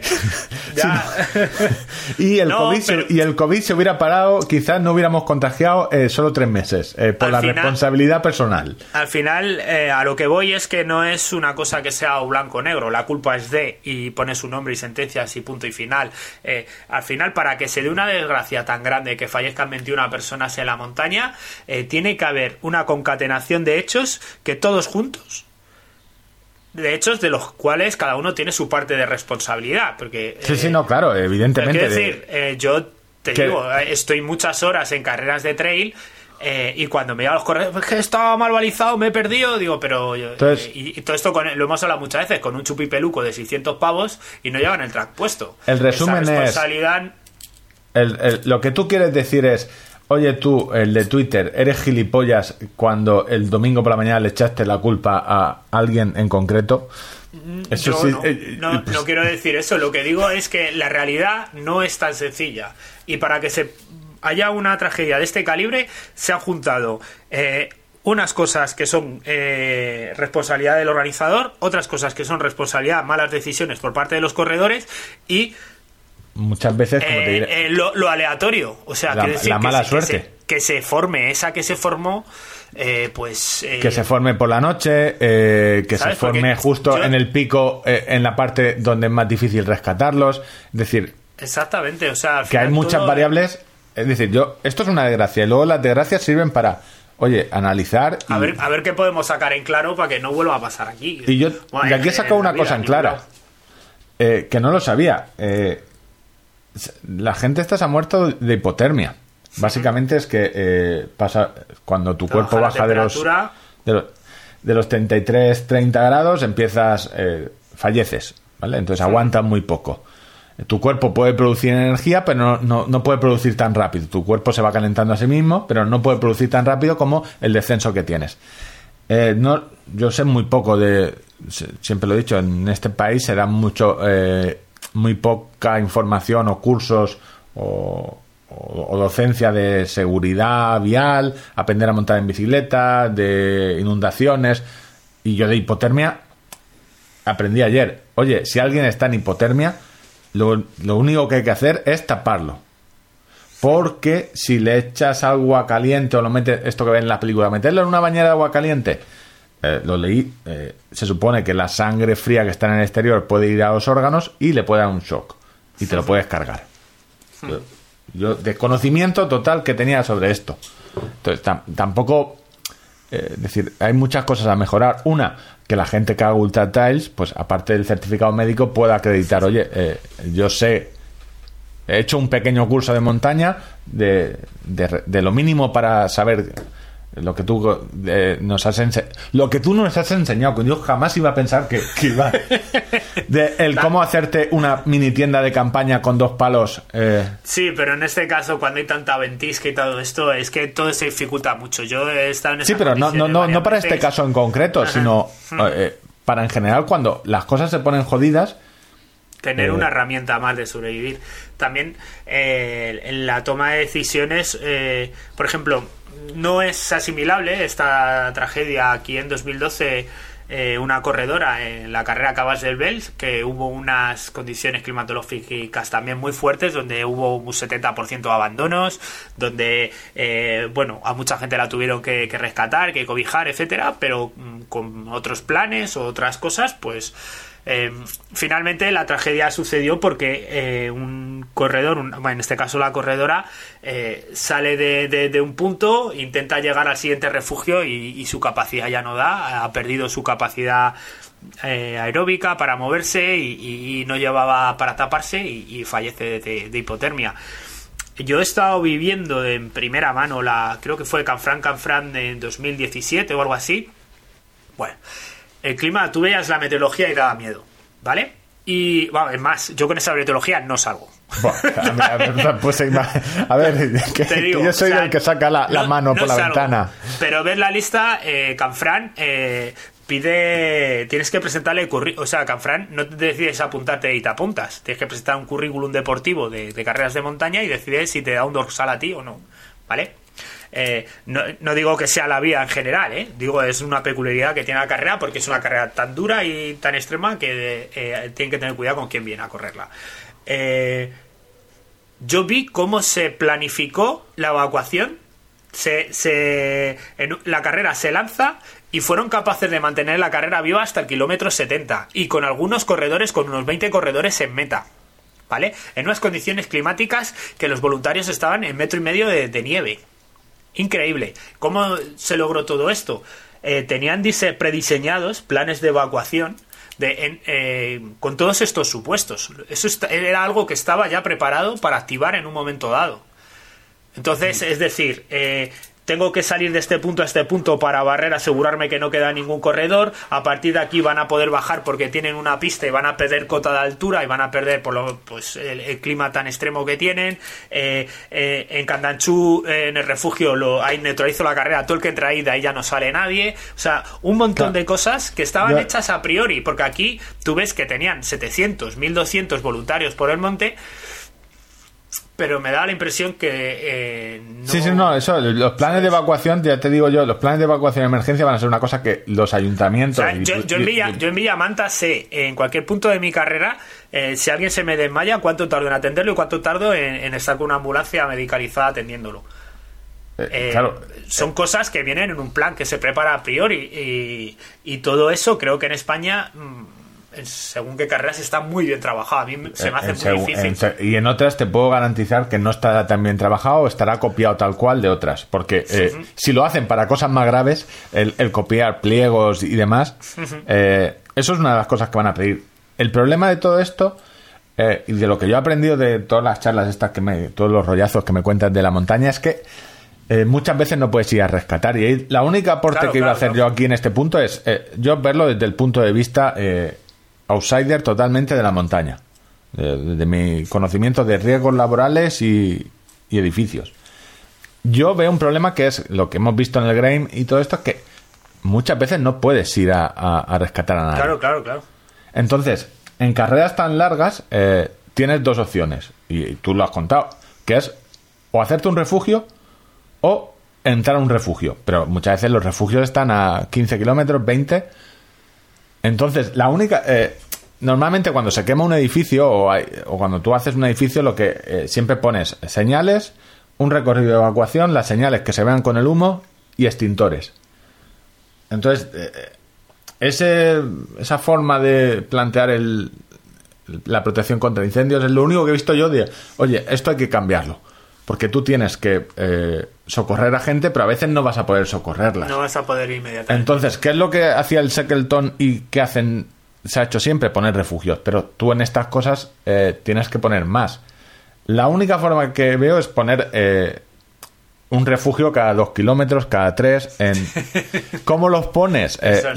Lo, que hacía, lo que hacía Shackleton.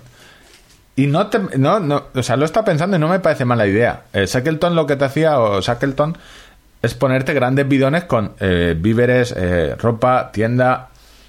Pero tú quizás debes dejar balizado y visible. Primero visibilizar los puntos. Mucha gente se perdió porque no veía. Sí, pero... Eh, un bidón con tres tiendas de campaña cada X kilómetros de seguridad. O en zonas, no te digo en todas las zonas, pero en zonas donde dices, eh, tú dices, Villamanta, en este sitio tardo cuatro minutos en llegar. Pero es que en aquel me, tengo media hora porque tengo que dar la vuelta, porque no puedo pasar los sembrados. Pues quizás en ese sitio tenga que dejar un... Claro, no, O prever eh, ocho bidones de, oye, si pasa algo, eh, este es el punto seguro. Ir aquí porque podéis montar una de, normal están en, pues en, montaña cada 7, 10 kilómetros hay un habituallamiento, un punto de...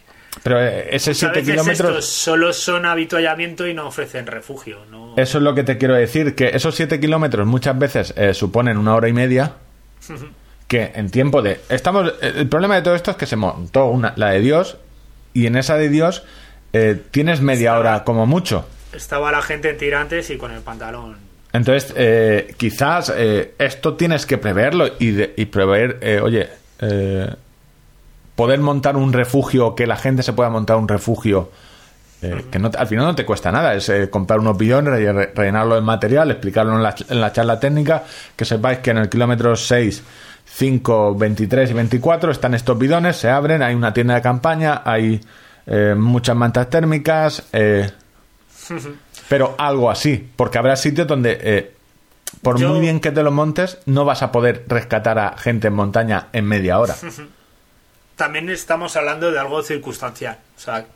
claro, pero los incendios también son los incendios son circunstanciales. la seguridad siempre. el problema de esto es que la seguridad siempre hay que plantearla para algo que, no debería ocurrir.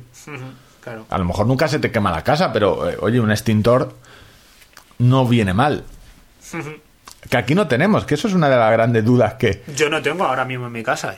Eh, yo tengo en el pasillo de, la finca, del edificio, pero el, para una cosa que es tan habitual como que se te prenda fuego algo, tu rodillo de madera, por ejemplo, que no, te, no tenemos, el, oye, hostia, un extintor o, o, un mini extintor en el coche que, que a lo mejor no lo vamos a usar. Quizás es una mentalidad Dices, cuando me, dices, aquí en España no va a pasar. Eh, pues, eh, joder. Eh, no, a mí me cuesta, me cuesta mucho las grandes carreras que tenemos aquí en España. Imagíname una situación tan, tan tremenda. Porque las hemos visto funcionar en condiciones climáticas fuertes. Y están preparados y el evento se ha acelerado.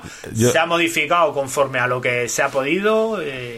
yo creo, que, creo que no, porque creo que no hemos tenido la mala suerte de que nos pase algo tan grave como lo que les ha pasado a ellos. Si nos pasa a nosotros, eh, el ejemplo normalmente suelen ser terremotos, eh, grandes danas, inundaciones, eh, lo de Mallorca. si nos pasa a nosotros, cada vez que pasa un evento climatológico fuerte, yo siempre veo, no, no, es que estamos abocados al desastre porque aquí está la rambla que va directo al cementerio que después va al jardín de infancia que va sea, han concatenado todo. Eh, que sí, que no va a pasar hasta dentro de 50 años, pero no veo. Yo, con una lista de material obligatorio, pues si estaban hablando de, de 0 grados, ponle que tenga sensación térmica de menos 5 grados, eh, con el viento, etcétera. Eh, una Bonati, una Bonati te sobra. Es decir, mm, por ejemplo, que es lo. No, te sobra, pero te va, te va a dar media hora más. Y en, este caso eh, quizá es determinante. Yo mis aportaciones al mundo del trail desinteresadas por las que no voy a cobrar son los bidones estos de rescate y eh, ahora se puede hacer porque con linterna LEDs es la mejor una señalización profesional del de, camino con luces LED o algo que en caso de joderla puedas decir oye eh, este, esto sigo esto, un, farito, eh, sigo este faro y está ahí. ¿Qué es lo que...? porque esto se puede aprender. Me las he encontrado y las carreras aquí muchas veces ya lo han solucionado de alguna manera. Eh, me encontré, cuando fui a correr del Cañejín, de Desafío Cainejo en Picos de Europa, eh, pues se te metían las nubes y no veías absolutamente nada. O sea, y eso estaba previsto ya y en el tramo donde pensaban que iba a pasar había como un hilo de sedal eh, fluorescente hmm. clavado de, pico en pico y tú tenías que seguir el hilo. Ya está. Esa es la instrucción. O sea, es algo que tienes la... ¿Sabes la, la, sensación que me queda cuando, de escucharte? Como parte interesada en el mundo de, las, de los grandes organizadores de carreras, eh, tractorismo, el, la UTMB, eh, ¿vale? gente de este tipo. Eres el, iba a decir el Bonatti, el, el, Poletti de, de, Villamanta. Que sí, que hay carreras que lo tienen, pero que hay ah, otras que ha sido que no lo tienen. Entonces, entonces ¿qué pasa? Que eh, las desgracias suelen pasar en sitios donde no, están preparados, pero no es un estándar. Yo recuerdo cuando corrí la cobatilla, había voluntarios allí en la montaña, en la parte de arriba, cada 2-3 kilómetros te encontrabas una persona. Eh, o sea, había una presencia muy densa que probablemente en un día despejado no tendrían, y ese voluntario está allí pasando un frío de flipar. Eh, no sé, hay en esto sobre todo es eso, que cuando pasa una desgracia, que, sepáis que una cosa así eh, se han juntado tres cosas. La desgracia de un clima que vira bruscamente peor a peor todavía de lo que ya se tenía previsto.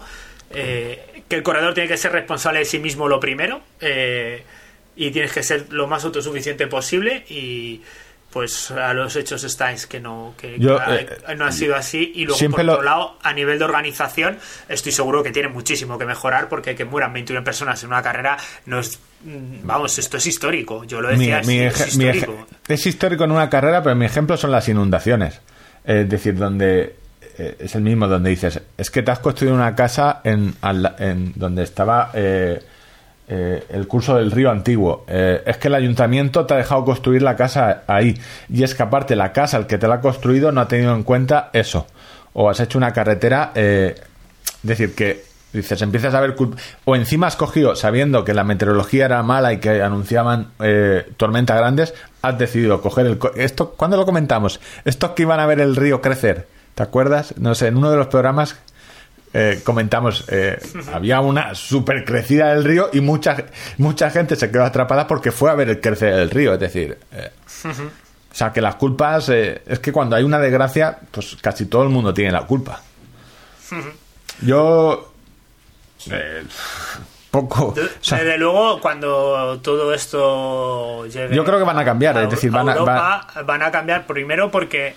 después de la indemnización a Joaquín Liciaga eh, por eh, su accidente cuando cayó en aquella sema en, esa carrera por ahí en Asturias. Eh, hay muchos organizadores ya con, un miedo en el cuerpo bastante fuerte, gente que lo hace muy bien. y, que dice, es que yo no me voy a meter ya en berenjenales y muchas carreras van a perder mucha belleza. Yo eso lo tengo claro. Va a haber que ser muy valiente para sacar carreras por según qué sitios. Eh, y por otro lado, a nivel de normativa, pues eh, a mí es que no me parece mal que se endurezca. Ya te digo que el punto de vista ese un poco más, más hippie minimalista, decir que cada uno es, eh, es responsable de sí mismo, eh, en principio compro la idea, pero la experiencia nos dice que, que bueno, que luego el personal pues toma decisiones. Pero no, esto siempre puede, pero no puede, tú no puedes hacer, porque esa es la diferencia entre las macrofiestas, discoteca y una rave. Es decir, Tú, si quieres organizar una macrofiesta, tienes que poner eh, eh, eh guardias de seguridad, eh, salidas antiincendios, evitar aglomeraciones. Garrafón de calidad. Garrafón de calidad. si haces una raíz, pues te olvidas de todo, pero luego si pasa algo. y a fumar peyote todos. y, a chupar sapos todo el mundo. Pero claro, ese sapo de dónde viene, ¿sabes? Entonces, la montaña y sobre todo eh, hay que creo que la diferencia grande es eh, alta media montaña porque quieran 2.000 metros que oye no son sí pero a, 2.000 metros se puede pasar realmente mal. A 2.000 metros se pueden pasar que no es lo mismo un ultra trail eh, un ultra plano un ultra donde sencillito que un ultra donde oye para llegar a a tal sitio tienes dos horas, o a lo mejor entre punto y punto de habituallamiento tienes dos horas. Eso quiere decir que entre esas dos horas eh, no hay nadie, eh, a alguien le va a costar, porque cuando hace mal tiempo, tu amigo el del helicóptero dice, ojo, yo si llueve no saco el coche. Entonces, eh, es un tema complicado. Yo creo que a partir de ahora el señor José Luis Mafre, eh, cuando lea esto, llamará al secretario o al que tenga, oye, nosotros aseguramos alguna carrera de trail, que era pues un montón. Y José Luis Mafre dirá, pues esto hay que mirarlo, ¿eh? Porque son 21 muertos.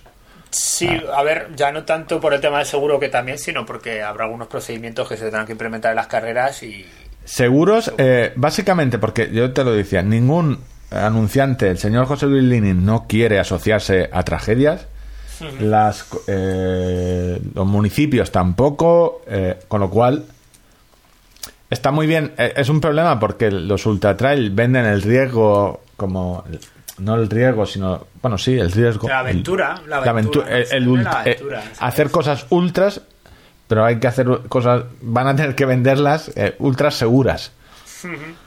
que, y me parece guay. O sea, es que al final yo siempre he sido un exagerado del material, me, me conocéis bien. O sea, yo cuando fui a, cobrar la, a correr la cobatía la semana prea me compré un plumífero compactable por si me lo llevaba a la carrera. Claro, yo sé plumífero para correr. Eh, Mayayo, escuché, me pasaste el corte de, de, de de Mayayo que me gustó bastante porque terminó diciendo básicamente... Eh, Ojo, y, y, gilipolleces hemos cometido todos, que yo he ido a carreras donde me he equivocado en el material y he pasado más frío que un tonto y me la he jugado y que a veces se echan echas el puro es que los corredores son unos inútiles. Oye, tú la última vez fuiste al final, eh, también todas las cosas que dijo es que, a ver si somos capaces todos de, de escarmentar en cabeza ajena, de la propia.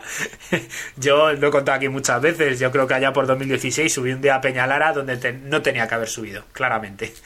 Y, sin embargo, el factor diferencial fue que yo era un exagerado del material y subí solo y había ventisca y había unos carámbanos en Peñalara de un metro, eh, todo lleno de hielo. Eh, eh, te das cuenta que dices, aquí me tuerce un tobillo y hasta luego, Mari Carmen.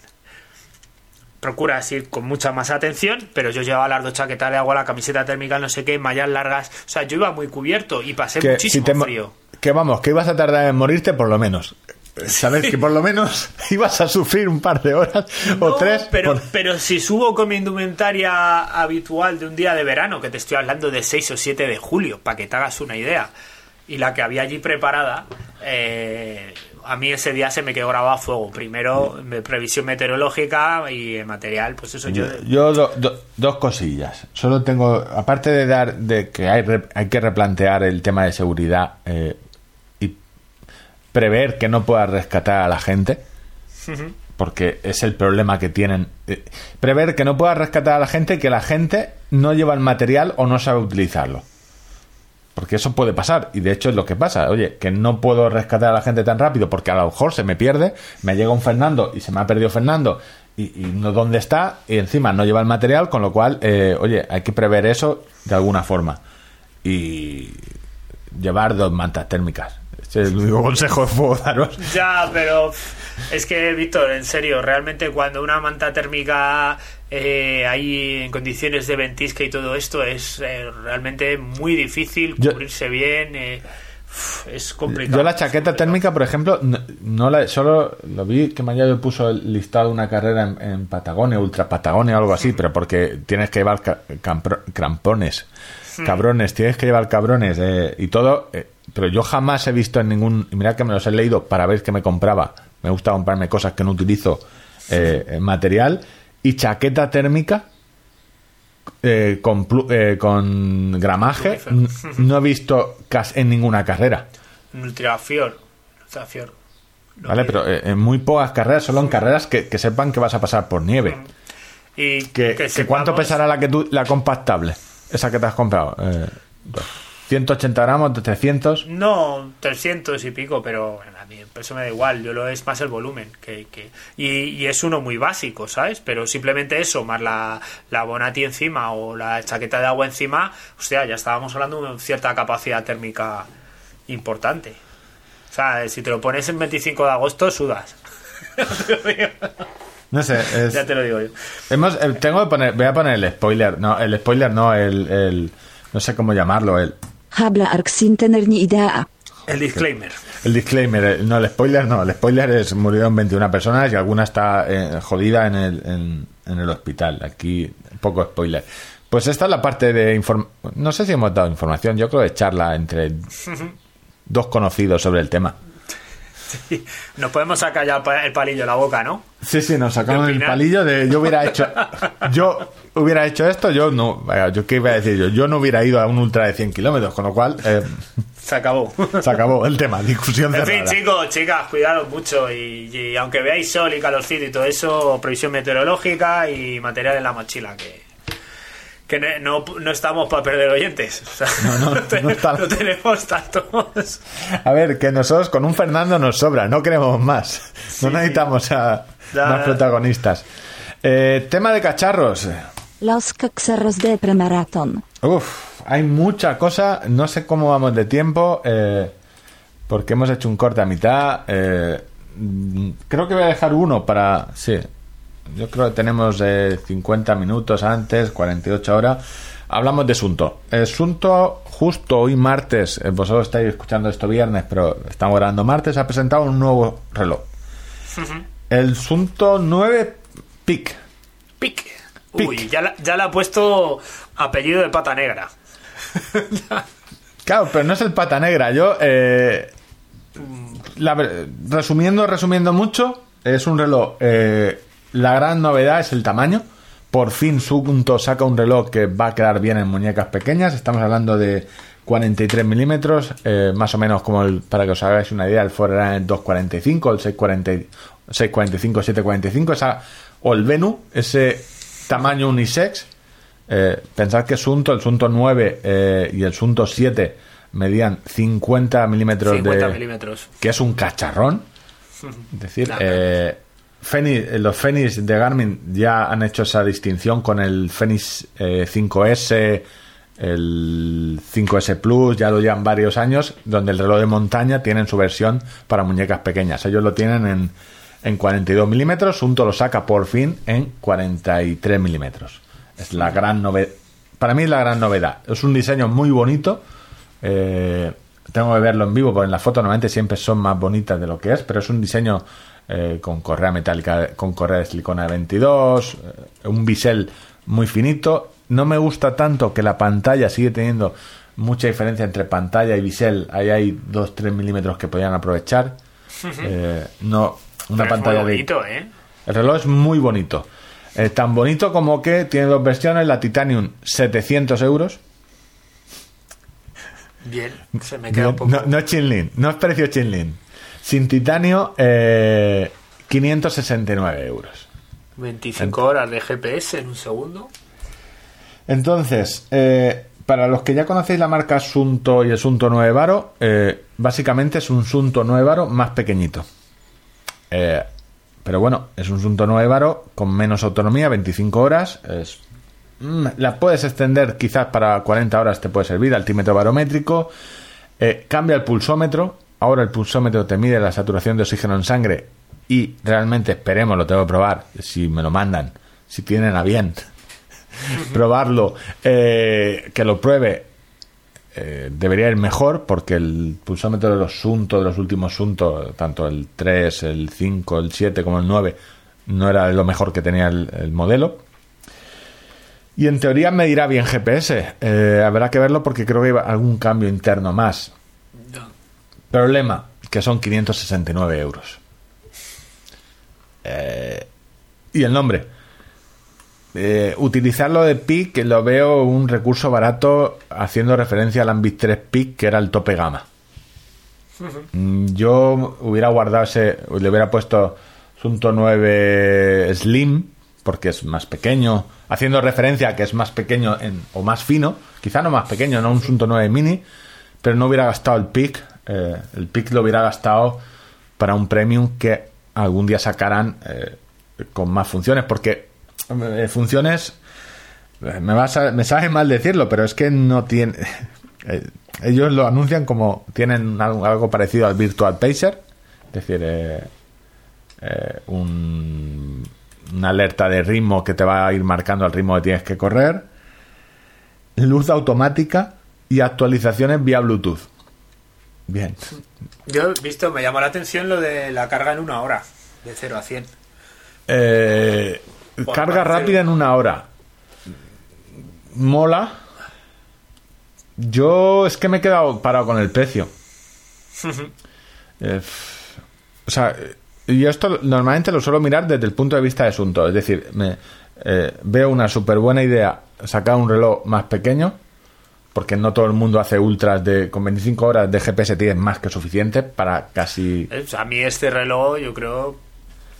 Pero eh, volvemos a lo mismo. Pero claro, el precio... Miras la competencia y dices, por 569 euros tengo un Fenix 6S Pro con música pagos. Es que la, la coletilla de música pagos y mapas, eh, dices, vale, no lo necesito. Pues entonces me voy a un Fenix 6S sin música eh, ni mapas por 420 euros. Entonces, lo, veo desde el punto de vista de asunto de, eh, te tiene que gustar mucho asunto, que a lo mejor lo hacen para sus clientes fieles. oye, yo soy muy fan de asunto, de la aplicación, y estaba buscando esto, vale, pues 569 euros. Mm. Se me hace caro cuando el, por ejemplo, el Forerunner 745 lo tiene ya, el de triatlón con, eh, también tiene eh, altímetro barométrico, tiene para cargar rutas, eh, tiene la misma autonomía, por 4, 399 ayer o 395 lo tenías. No es tan bonito como este. Eso es otra cosa. Mm, a mí me, sobran. Eh, me sobran unos cuantos euros. Me sobran unos cuantos euros y me falta alguna función que diga. Eh, mira, esto nuevo que hemos sacado. Eh, la carga de entrenamientos a través de Training Peaks o. Bueno, me, Yo eso acabará llegando, ¿no?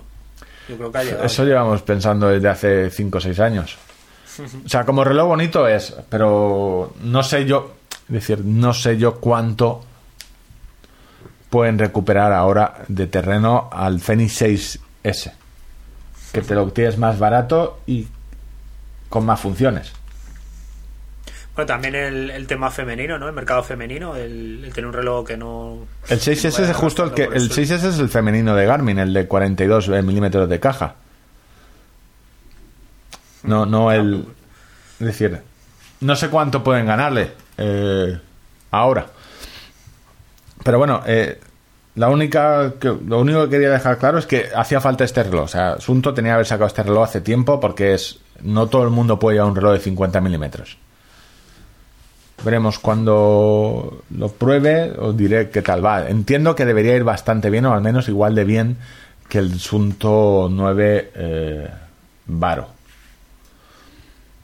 Poco más. ¿Alguna pregunta, Ángel? Eh, creo que la gran novedad que viene junto a que vendrá en un par de meses o que deben anunciarlo es la mejora en la aplicación móvil para poder cargar, eh, crear rutas directamente y cargarlas a través de, la aplicación y no con Komoot. Y el cambio de pulsómetro, que sí que eh, entiendo que ahora será más preciso, que ahí Sunto se había quedado un poco más apartada pero lo he dicho, un reloj de montaña eh, para muñecas pequeñas eh, que Sunto no tenía. Por el Sunto 5, que al final que eran un poco más pequeños, y que no tenía altímetro barométrico. y poco más, yo creo que es... O sea, poco más... Es bonito, es bonito pero es caro. Básicamente, muy caro. pero vamos, que nada que no nos digas cada vez que presentan un Garmin. No, sí, sí, es bonito, pero es caro. Claro, pero es caro. Es bonito, pero es caro. Eh... La verdad es que yo creo que hay como un nicho de compradores de relojes, entre los que me incluyo, donde eh, nuestro ideal siempre es comprar la tecnología de hace dos años. la última tecnología de hace dos años es la que podemos pagar, ¿no? Que luego hay otro nicho de gente que tiene el dinero por castigo y, Sí, no, no. a ver, yo. pues adelante. A mí este me parece precioso, bonito y lo, a nivel deportivo me solucionaría el 100% de las cosas que yo necesito. No, pues, no te las solucionaría. ¿No? No. No, el gran problema de Asunto no es. Eh, el, gran problema de Asunto es que llevas muchos años sin utilizar Asunto. Entonces, eh, lo entiendes cuando ves a alguien que utilizaba Asunto y de repente se pasa a otra marca. Eh, el gran problema de Sunto no es, son sus relojes. Eh, yo siempre digo, sus relojes, eh, el Sunto 9 es un Varo es un muy buen reloj. Sus relojes son muy buenos. El problema de Sunto es su aplicación móvil y la falta de, funcionalidades de entrenamiento, de, manejabilidad del, reloj. Es decir, es un problema de que le faltan 200 técnicos de informática o informáticos de software, desarrolladores de software en su planta. Porque cuando dices, es que esto con otra marca, eh, y te pongo el ejemplo de Coros. Joder, eh, Coros, ayer me di cuenta que ha ido cogiendo de Polar y de Garmin y de Sunto lo mejor de cada uno. Y dices, hostia, mira, eh, esto me lo está haciendo de Garmin. Esto de darle al botón, pero que no me pause, no me finalice la actividad si no lo tengo pulsado, esto se lo ha copiado de Polar.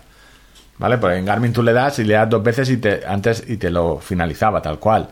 Esos tres segundos de tienes que tenerlo tres pulsados, esto me lo ha cogido de Polar. Esta gráfica de, de otro. Pero a Asunto le falta eso. Eh, es decir, eh, normalmente el que compra un reloj de tope gama quiere por, lo menos cargar, poder cargar los entrenamientos. Eh, por lo menos. Pero bueno, el reloj mola. Y así, o sea, dejando a un lado el precio, lo único que me tira para atrás un pelín es que no hayan hecho un poco más de pantalla. Porque tenían suficiente. Entonces los relojes, estéticamente los relojes que eh, hay mucha, mucho espacio en negro entre la pantalla y, el marco, no me terminan de gustar estéticamente porque en las fotos quedan muy bien, pero luego eh, te da la impresión de que la pantalla es muy pequeña. Pero bueno, eh, iremos hablando de él, a ver qué tal. Muy bien. Eh, más cosillas. Eh, ¿Puedes ver la foto que te mandan por WhatsApp? Sí, la veo. Bueno, la describo. Sí, esto está en la promoción, no lo entiendo. No, no entiendo muy bien. Yo, claro, a mí en principio todo lo que sea interacción con caballos, ya sabéis que aquí hemos hablado mucho de, gente que, que, interactúa con equinos, pues sale una muchacha como abrazando a un caballo blanco y para sentirse como en, la en, casa en cada salida. Y lleva un reloj en la muñeca. Esto es del vídeo promocional de, de, Alguien ha pensado en la agencia de medios que quedaría bien eh, una persona con el reloj abrazando un caballo. bueno, la gente de la quitación maneja dinero. Yo creo que está bien tirado. Bueno, te cierro con coros, ¿vale? Eh, también hay novedades. La semana pasada se presentaron los eh, nuevos colores del Coros Space 2. Eh, están chulos, realmente son bonitos. Son colores así más primaverales, lo llaman Speed Series. lo he impreso, pero no lo tengo bien en, te voy a decir los colores. Un verde abeto, un naranja arena y un rojo. No son muy fuertes, son unos tonos pastel pero bueno, que sepáis que hay tres ediciones que van a estar durante estos meses de verano, más del Core Space 2, al mismo precio. Hmm. Sacaron una cosa que me, gustó mucho, que es un cargador llavero. Si vais a la página de Coros, en productos, accesorios, lo que han hecho es el cargador. Eh, si vas al Core Space 2, eh, a ver dónde está, para él. Si os aparece aquí está. En Coros Vertis aparece. Es un, un cargador, un cable USB eh, muy cortito, eh, que el cable es de silicona eh, plano y tú juntas con un imán tanto la, los dos extremos del cable y tiene un capuchón para hacerlo de llavero. Entonces, me pareció gracioso. Por 20 euros que, oye, siempre estás buscando, pues te lo cuelgas a las llaves y, lo tienes. Pues no lo veo. Bueno, ya lo encontraré. Bueno, en Coros Vertis, si vas a accesorios, ah. Coros Vertis aparece. El Coros Keychain, eh, Keychain Watch Charger. Es una gilipollez de 20 euros, pero que me parece. Oye, para llevar el cargador, si estás siempre que nunca, nunca estás por casa, pues oye, llevas el cargador en las llaves y te aseguras de no perderlo. La parte más interesante, aparte de los colores, es que han sacado una cosa que llaman Evolab. ¿Vale? El laboratorio Evo o algo así, que el resumen es mi coro me dice cosas. ahora, mi si Garmin nos decía que sois unos mierdas, pues ahora Coros también nos lo va a decir. Por eso te decía antes que Coros va cogiendo de todo. Pues Coros ha cogido, está testeando todas las métricas o la mayoría de las que está ofreciendo eh, Garmin. Muchas y cosas muy interesantes, aparte del efecto de entrenamiento, el impacto aeróbico, la carga de entrenamiento. Le está dando importancia a la fatiga, a ver cómo de, la inversa de la carga, cómo te estás, eh, estás sobrepasando. Eh, y tiene, aparte, eh, predicción de carrera, te va a decir lo mucho que te quiere tu coros en tus, en tus métricas de 5K, en tu tiempo estimado en 5K, de 10K. Tiene el V2 máximo, el foco de entrenamiento y una cosa que, te, que te, la tengo aquí solo para comentártela. Han sacado una métrica que es el nivel de maratón. Que me mola mucho. De 0 a 100 tu nivel de maratón. O sea, como métrica me parece genial. Solo para... para putear. No, no, básicamente es enseñarte las chorras. Si tienes un coro, puedes decir, oye, mi nivel es el del 89%. ¿Cuál es el tuyo? O sea, me parece una métrica perfecta. Es una especie Está guay porque es respecto a tu capacidad, no a las capacidades de otro. Con lo cual. Eh, sí, sí. ¿sabes? O sea, yo puedo estar al 100% de mi capacidad y ser un corredor eh, malo, pero estoy al 100% para correr un eh, maratón. No sé, ha hecho un. Está haciendo coros para no haberla conocido, porque era prácticamente una, una empresa inexistente hace cinco años, seis. Eh tiene ya cuatro modelos eh, interesantes. El Pace 2 a un precio muy interesante de 199 euros, que yo lo sigo diciendo. Llevo, tres meses con él ya. Y ojo, eh, el reloj para nadar, bicicleta, ciclo indoor, correr, va, va muy bien, no es feo, se maneja muy bien. Eh, con la ruedecilla está el botón rueda tipo Apple. Y el paso que acaba de dar en métricas de entrenamiento joder, está bastante bien. Se ha puesto, se va a poner al nivel de, Polar y Garmin en, casi nada. Veremos a ver cómo de fiables son las métricas, pero también os digo, eh, las métricas de Garmin a veces te dice cosas que dices, pero ¿cómo me puedes decir esto? Desgraciado. O sea, me acabo de matar y me acabas de decir que esto no es productivo. ¿No es productivo para quién? ¿Para tu madre? Eh, eh, y básicamente me queda una cosa, no sé si quieres dejarla. ¿Cómo vas de hambre, Ángel?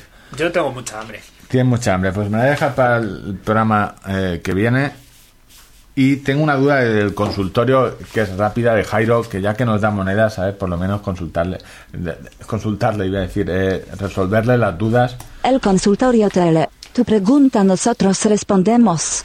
Se ha comprado no sé cuántos cuántos eh, frontales cinco frontales. Y está o sea se ha comprado cinco frontales y le quiere joder eh, la pulsera Vivosmart HR Plus a su mujer. Dice que tiene la batería que dura muy poco y no carga bien. Esta pulsera yo creo que es de hace seis años o algo así. ¿qué es mejor cambiar la batería o cambiar el dispositivo eh, Jairo cómprale una cosa más decente eh, a tu novia mujer compañera. Beatriz Beatriz. Eh, mujer, me consta que se han casado. ¿Pero te consta que siguen casados? Es que a lo mejor ah, siguen viviendo juntos eso, ya no, eso, ya, eso ya no me consta. Siguen viviendo juntos, siendo pareja, pero se han divorciado. Eso no puedes hacerlo de, oye, creo que nos precipitamos en lo de casarnos. Yo te sigo queriendo, pero no quiero estar casado contigo. Eh, existe la batería en AliExpress por 6 euros. Cambiarla creo que te cargarás la pulsera, básicamente porque no es fácil. Creo que eh, hay que despegar. Eh, cambiar la batería de los Garmin suele ser despegar, eh, no va con tornillos, no es sencillo, sino que va pegado. Entonces tienes que hacer palanca, probablemente te la cargues. Oye, por 6 euros, si estás aburrido, te miré. Si te gusta mucho esa pulsera, que yo no la. Es una pulsera de actividad con GPS en Cash Converter eh, o en eBay hay gente que la vende por treinta y pocos euros. Si estás, si te ha gustado mucho, si no, yo dejaría esto y me iría al reloj que le gusta a, Ángel, al Venus Q por 170 euros pantalla LED, 5 días de batería, GPS, pagos inalámbricos y no es muy grande. Que entiendo que la Vivo Smart esta HR Plus, se la, compró porque es relativamente pequeña. Y que han desaparecido. Esto ya no hay. Ya no hablamos de pulseras de actividad con GPS, ya no. Yo creo que ninguna empresa saca este tipo de cacharros ya. Y hasta aquí, los cacharros. El nuevo Asunto 9 PIC. Que... mira, hemos hecho historia del running. Historia del running. Hemos ah, analizado la actualidad. Hemos hablado de, nuevos modelos. estamos manteniendo al día de lo que es el, el tema de ganches deportivos. No lo sé. Yo no sé. Eh... No, no, y lo de las camisetas, ojo, ojo, ojo, ojo, ojo. Sí, bueno. Eh, bueno, si no habéis parado el, el podcast a mitad para entrar a la web y encargar 200 pares de camisetas. Ahora es el momento. Este es el momento. Eh, vamos a cerrar ya, que la gente entra y... Esto como los... ¿Cómo se llaman los programas estos eh, americanos? Teletienda. Sí, la teletienda, pero que lo si entra ahora mismo, los si entra primeras llamadas. No va a tener un descuento, pero se, pero será de los primeros. Eh, normalmente al primero, a los primeros solemos hacerle algún regalo tipo de detalle, ¿no? Al último también. al último también. Pasa que el último me salió mal. Te salió mal, ¿no? Sí. Sí, porque la caja de masivones se la puse a otra persona. Entonces. Pero claro, esto cuando oigan, eh, los oyentes oigan el programa enlatado, es que me va a hacer una gracia. bueno, ya está, yo creo que el programa hecho. Ha quedado, eh, no sé. Nada, yo por mi parte, como siempre, pues pedir disculpas si alguien se hubiera visto ofendido en algún momento por algo que hubiéramos dicho. Recordaros que hablamos sin tener ni idea, que la calidad del programa se, se puede mejorar sin ninguna duda, pero no nos retéis porque somos muy capaces de empeorarla. Eh, mañana tendrás, no sé, habrás dicho algo mal del José Luis eh, Linin, José Luis Chinlin, tendrás una demanda millonaria. Eh, tendremos, tendremos. Tendrás, tendrás. Esto. tendrás, tendrás. Yo. Eh, no sé si te has dado cuenta, pero. Luego quieres compartir cuando yo me voy a más palomas a, negocios, ¿no? ahí, ahí, ahí ya a compartir, ¿no? Eh. Espero por lo menos que si te vas eh, te hayan comprado ellos el billete. Porque de geografía, yo no sé si tú sabes dónde están más palomas. Y Gran Canaria, Canarias, Las Palmas, te veo que apareces en Mallorca pensando que. pues La Palma eh, está con, Espero que te den el billete ya comprado, porque yo no sé dónde vas a en qué isla vas a aparecer tú. Y la que puede liar. Bueno, Ángel, yo creo que el pues programa. Nos quedan eh, seis programas, en 12 horas. Ya, vamos contra reloj, contra reloj. 12 horas. Eh... Porque no puedo decir que haya sido un placer. Venga, salud y kilómetros. Vale, hasta luego.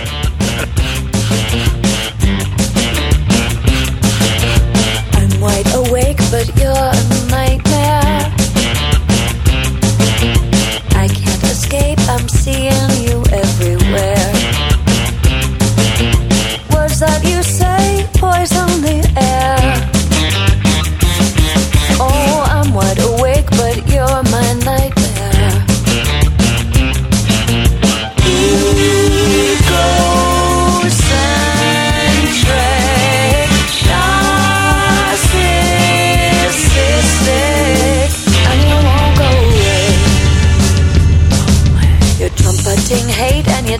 fair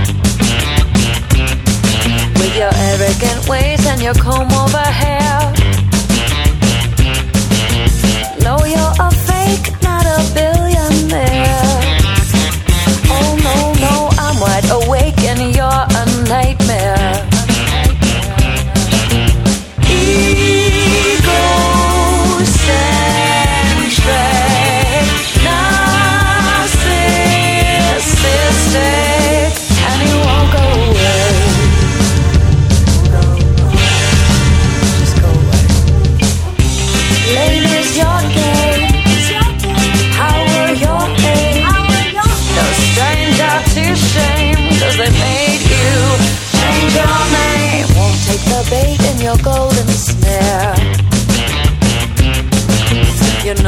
take more than the lion's share. Keeping my faith, not your lies and despair. Oh, I'm wide, wide awake, but you're a living nightmare.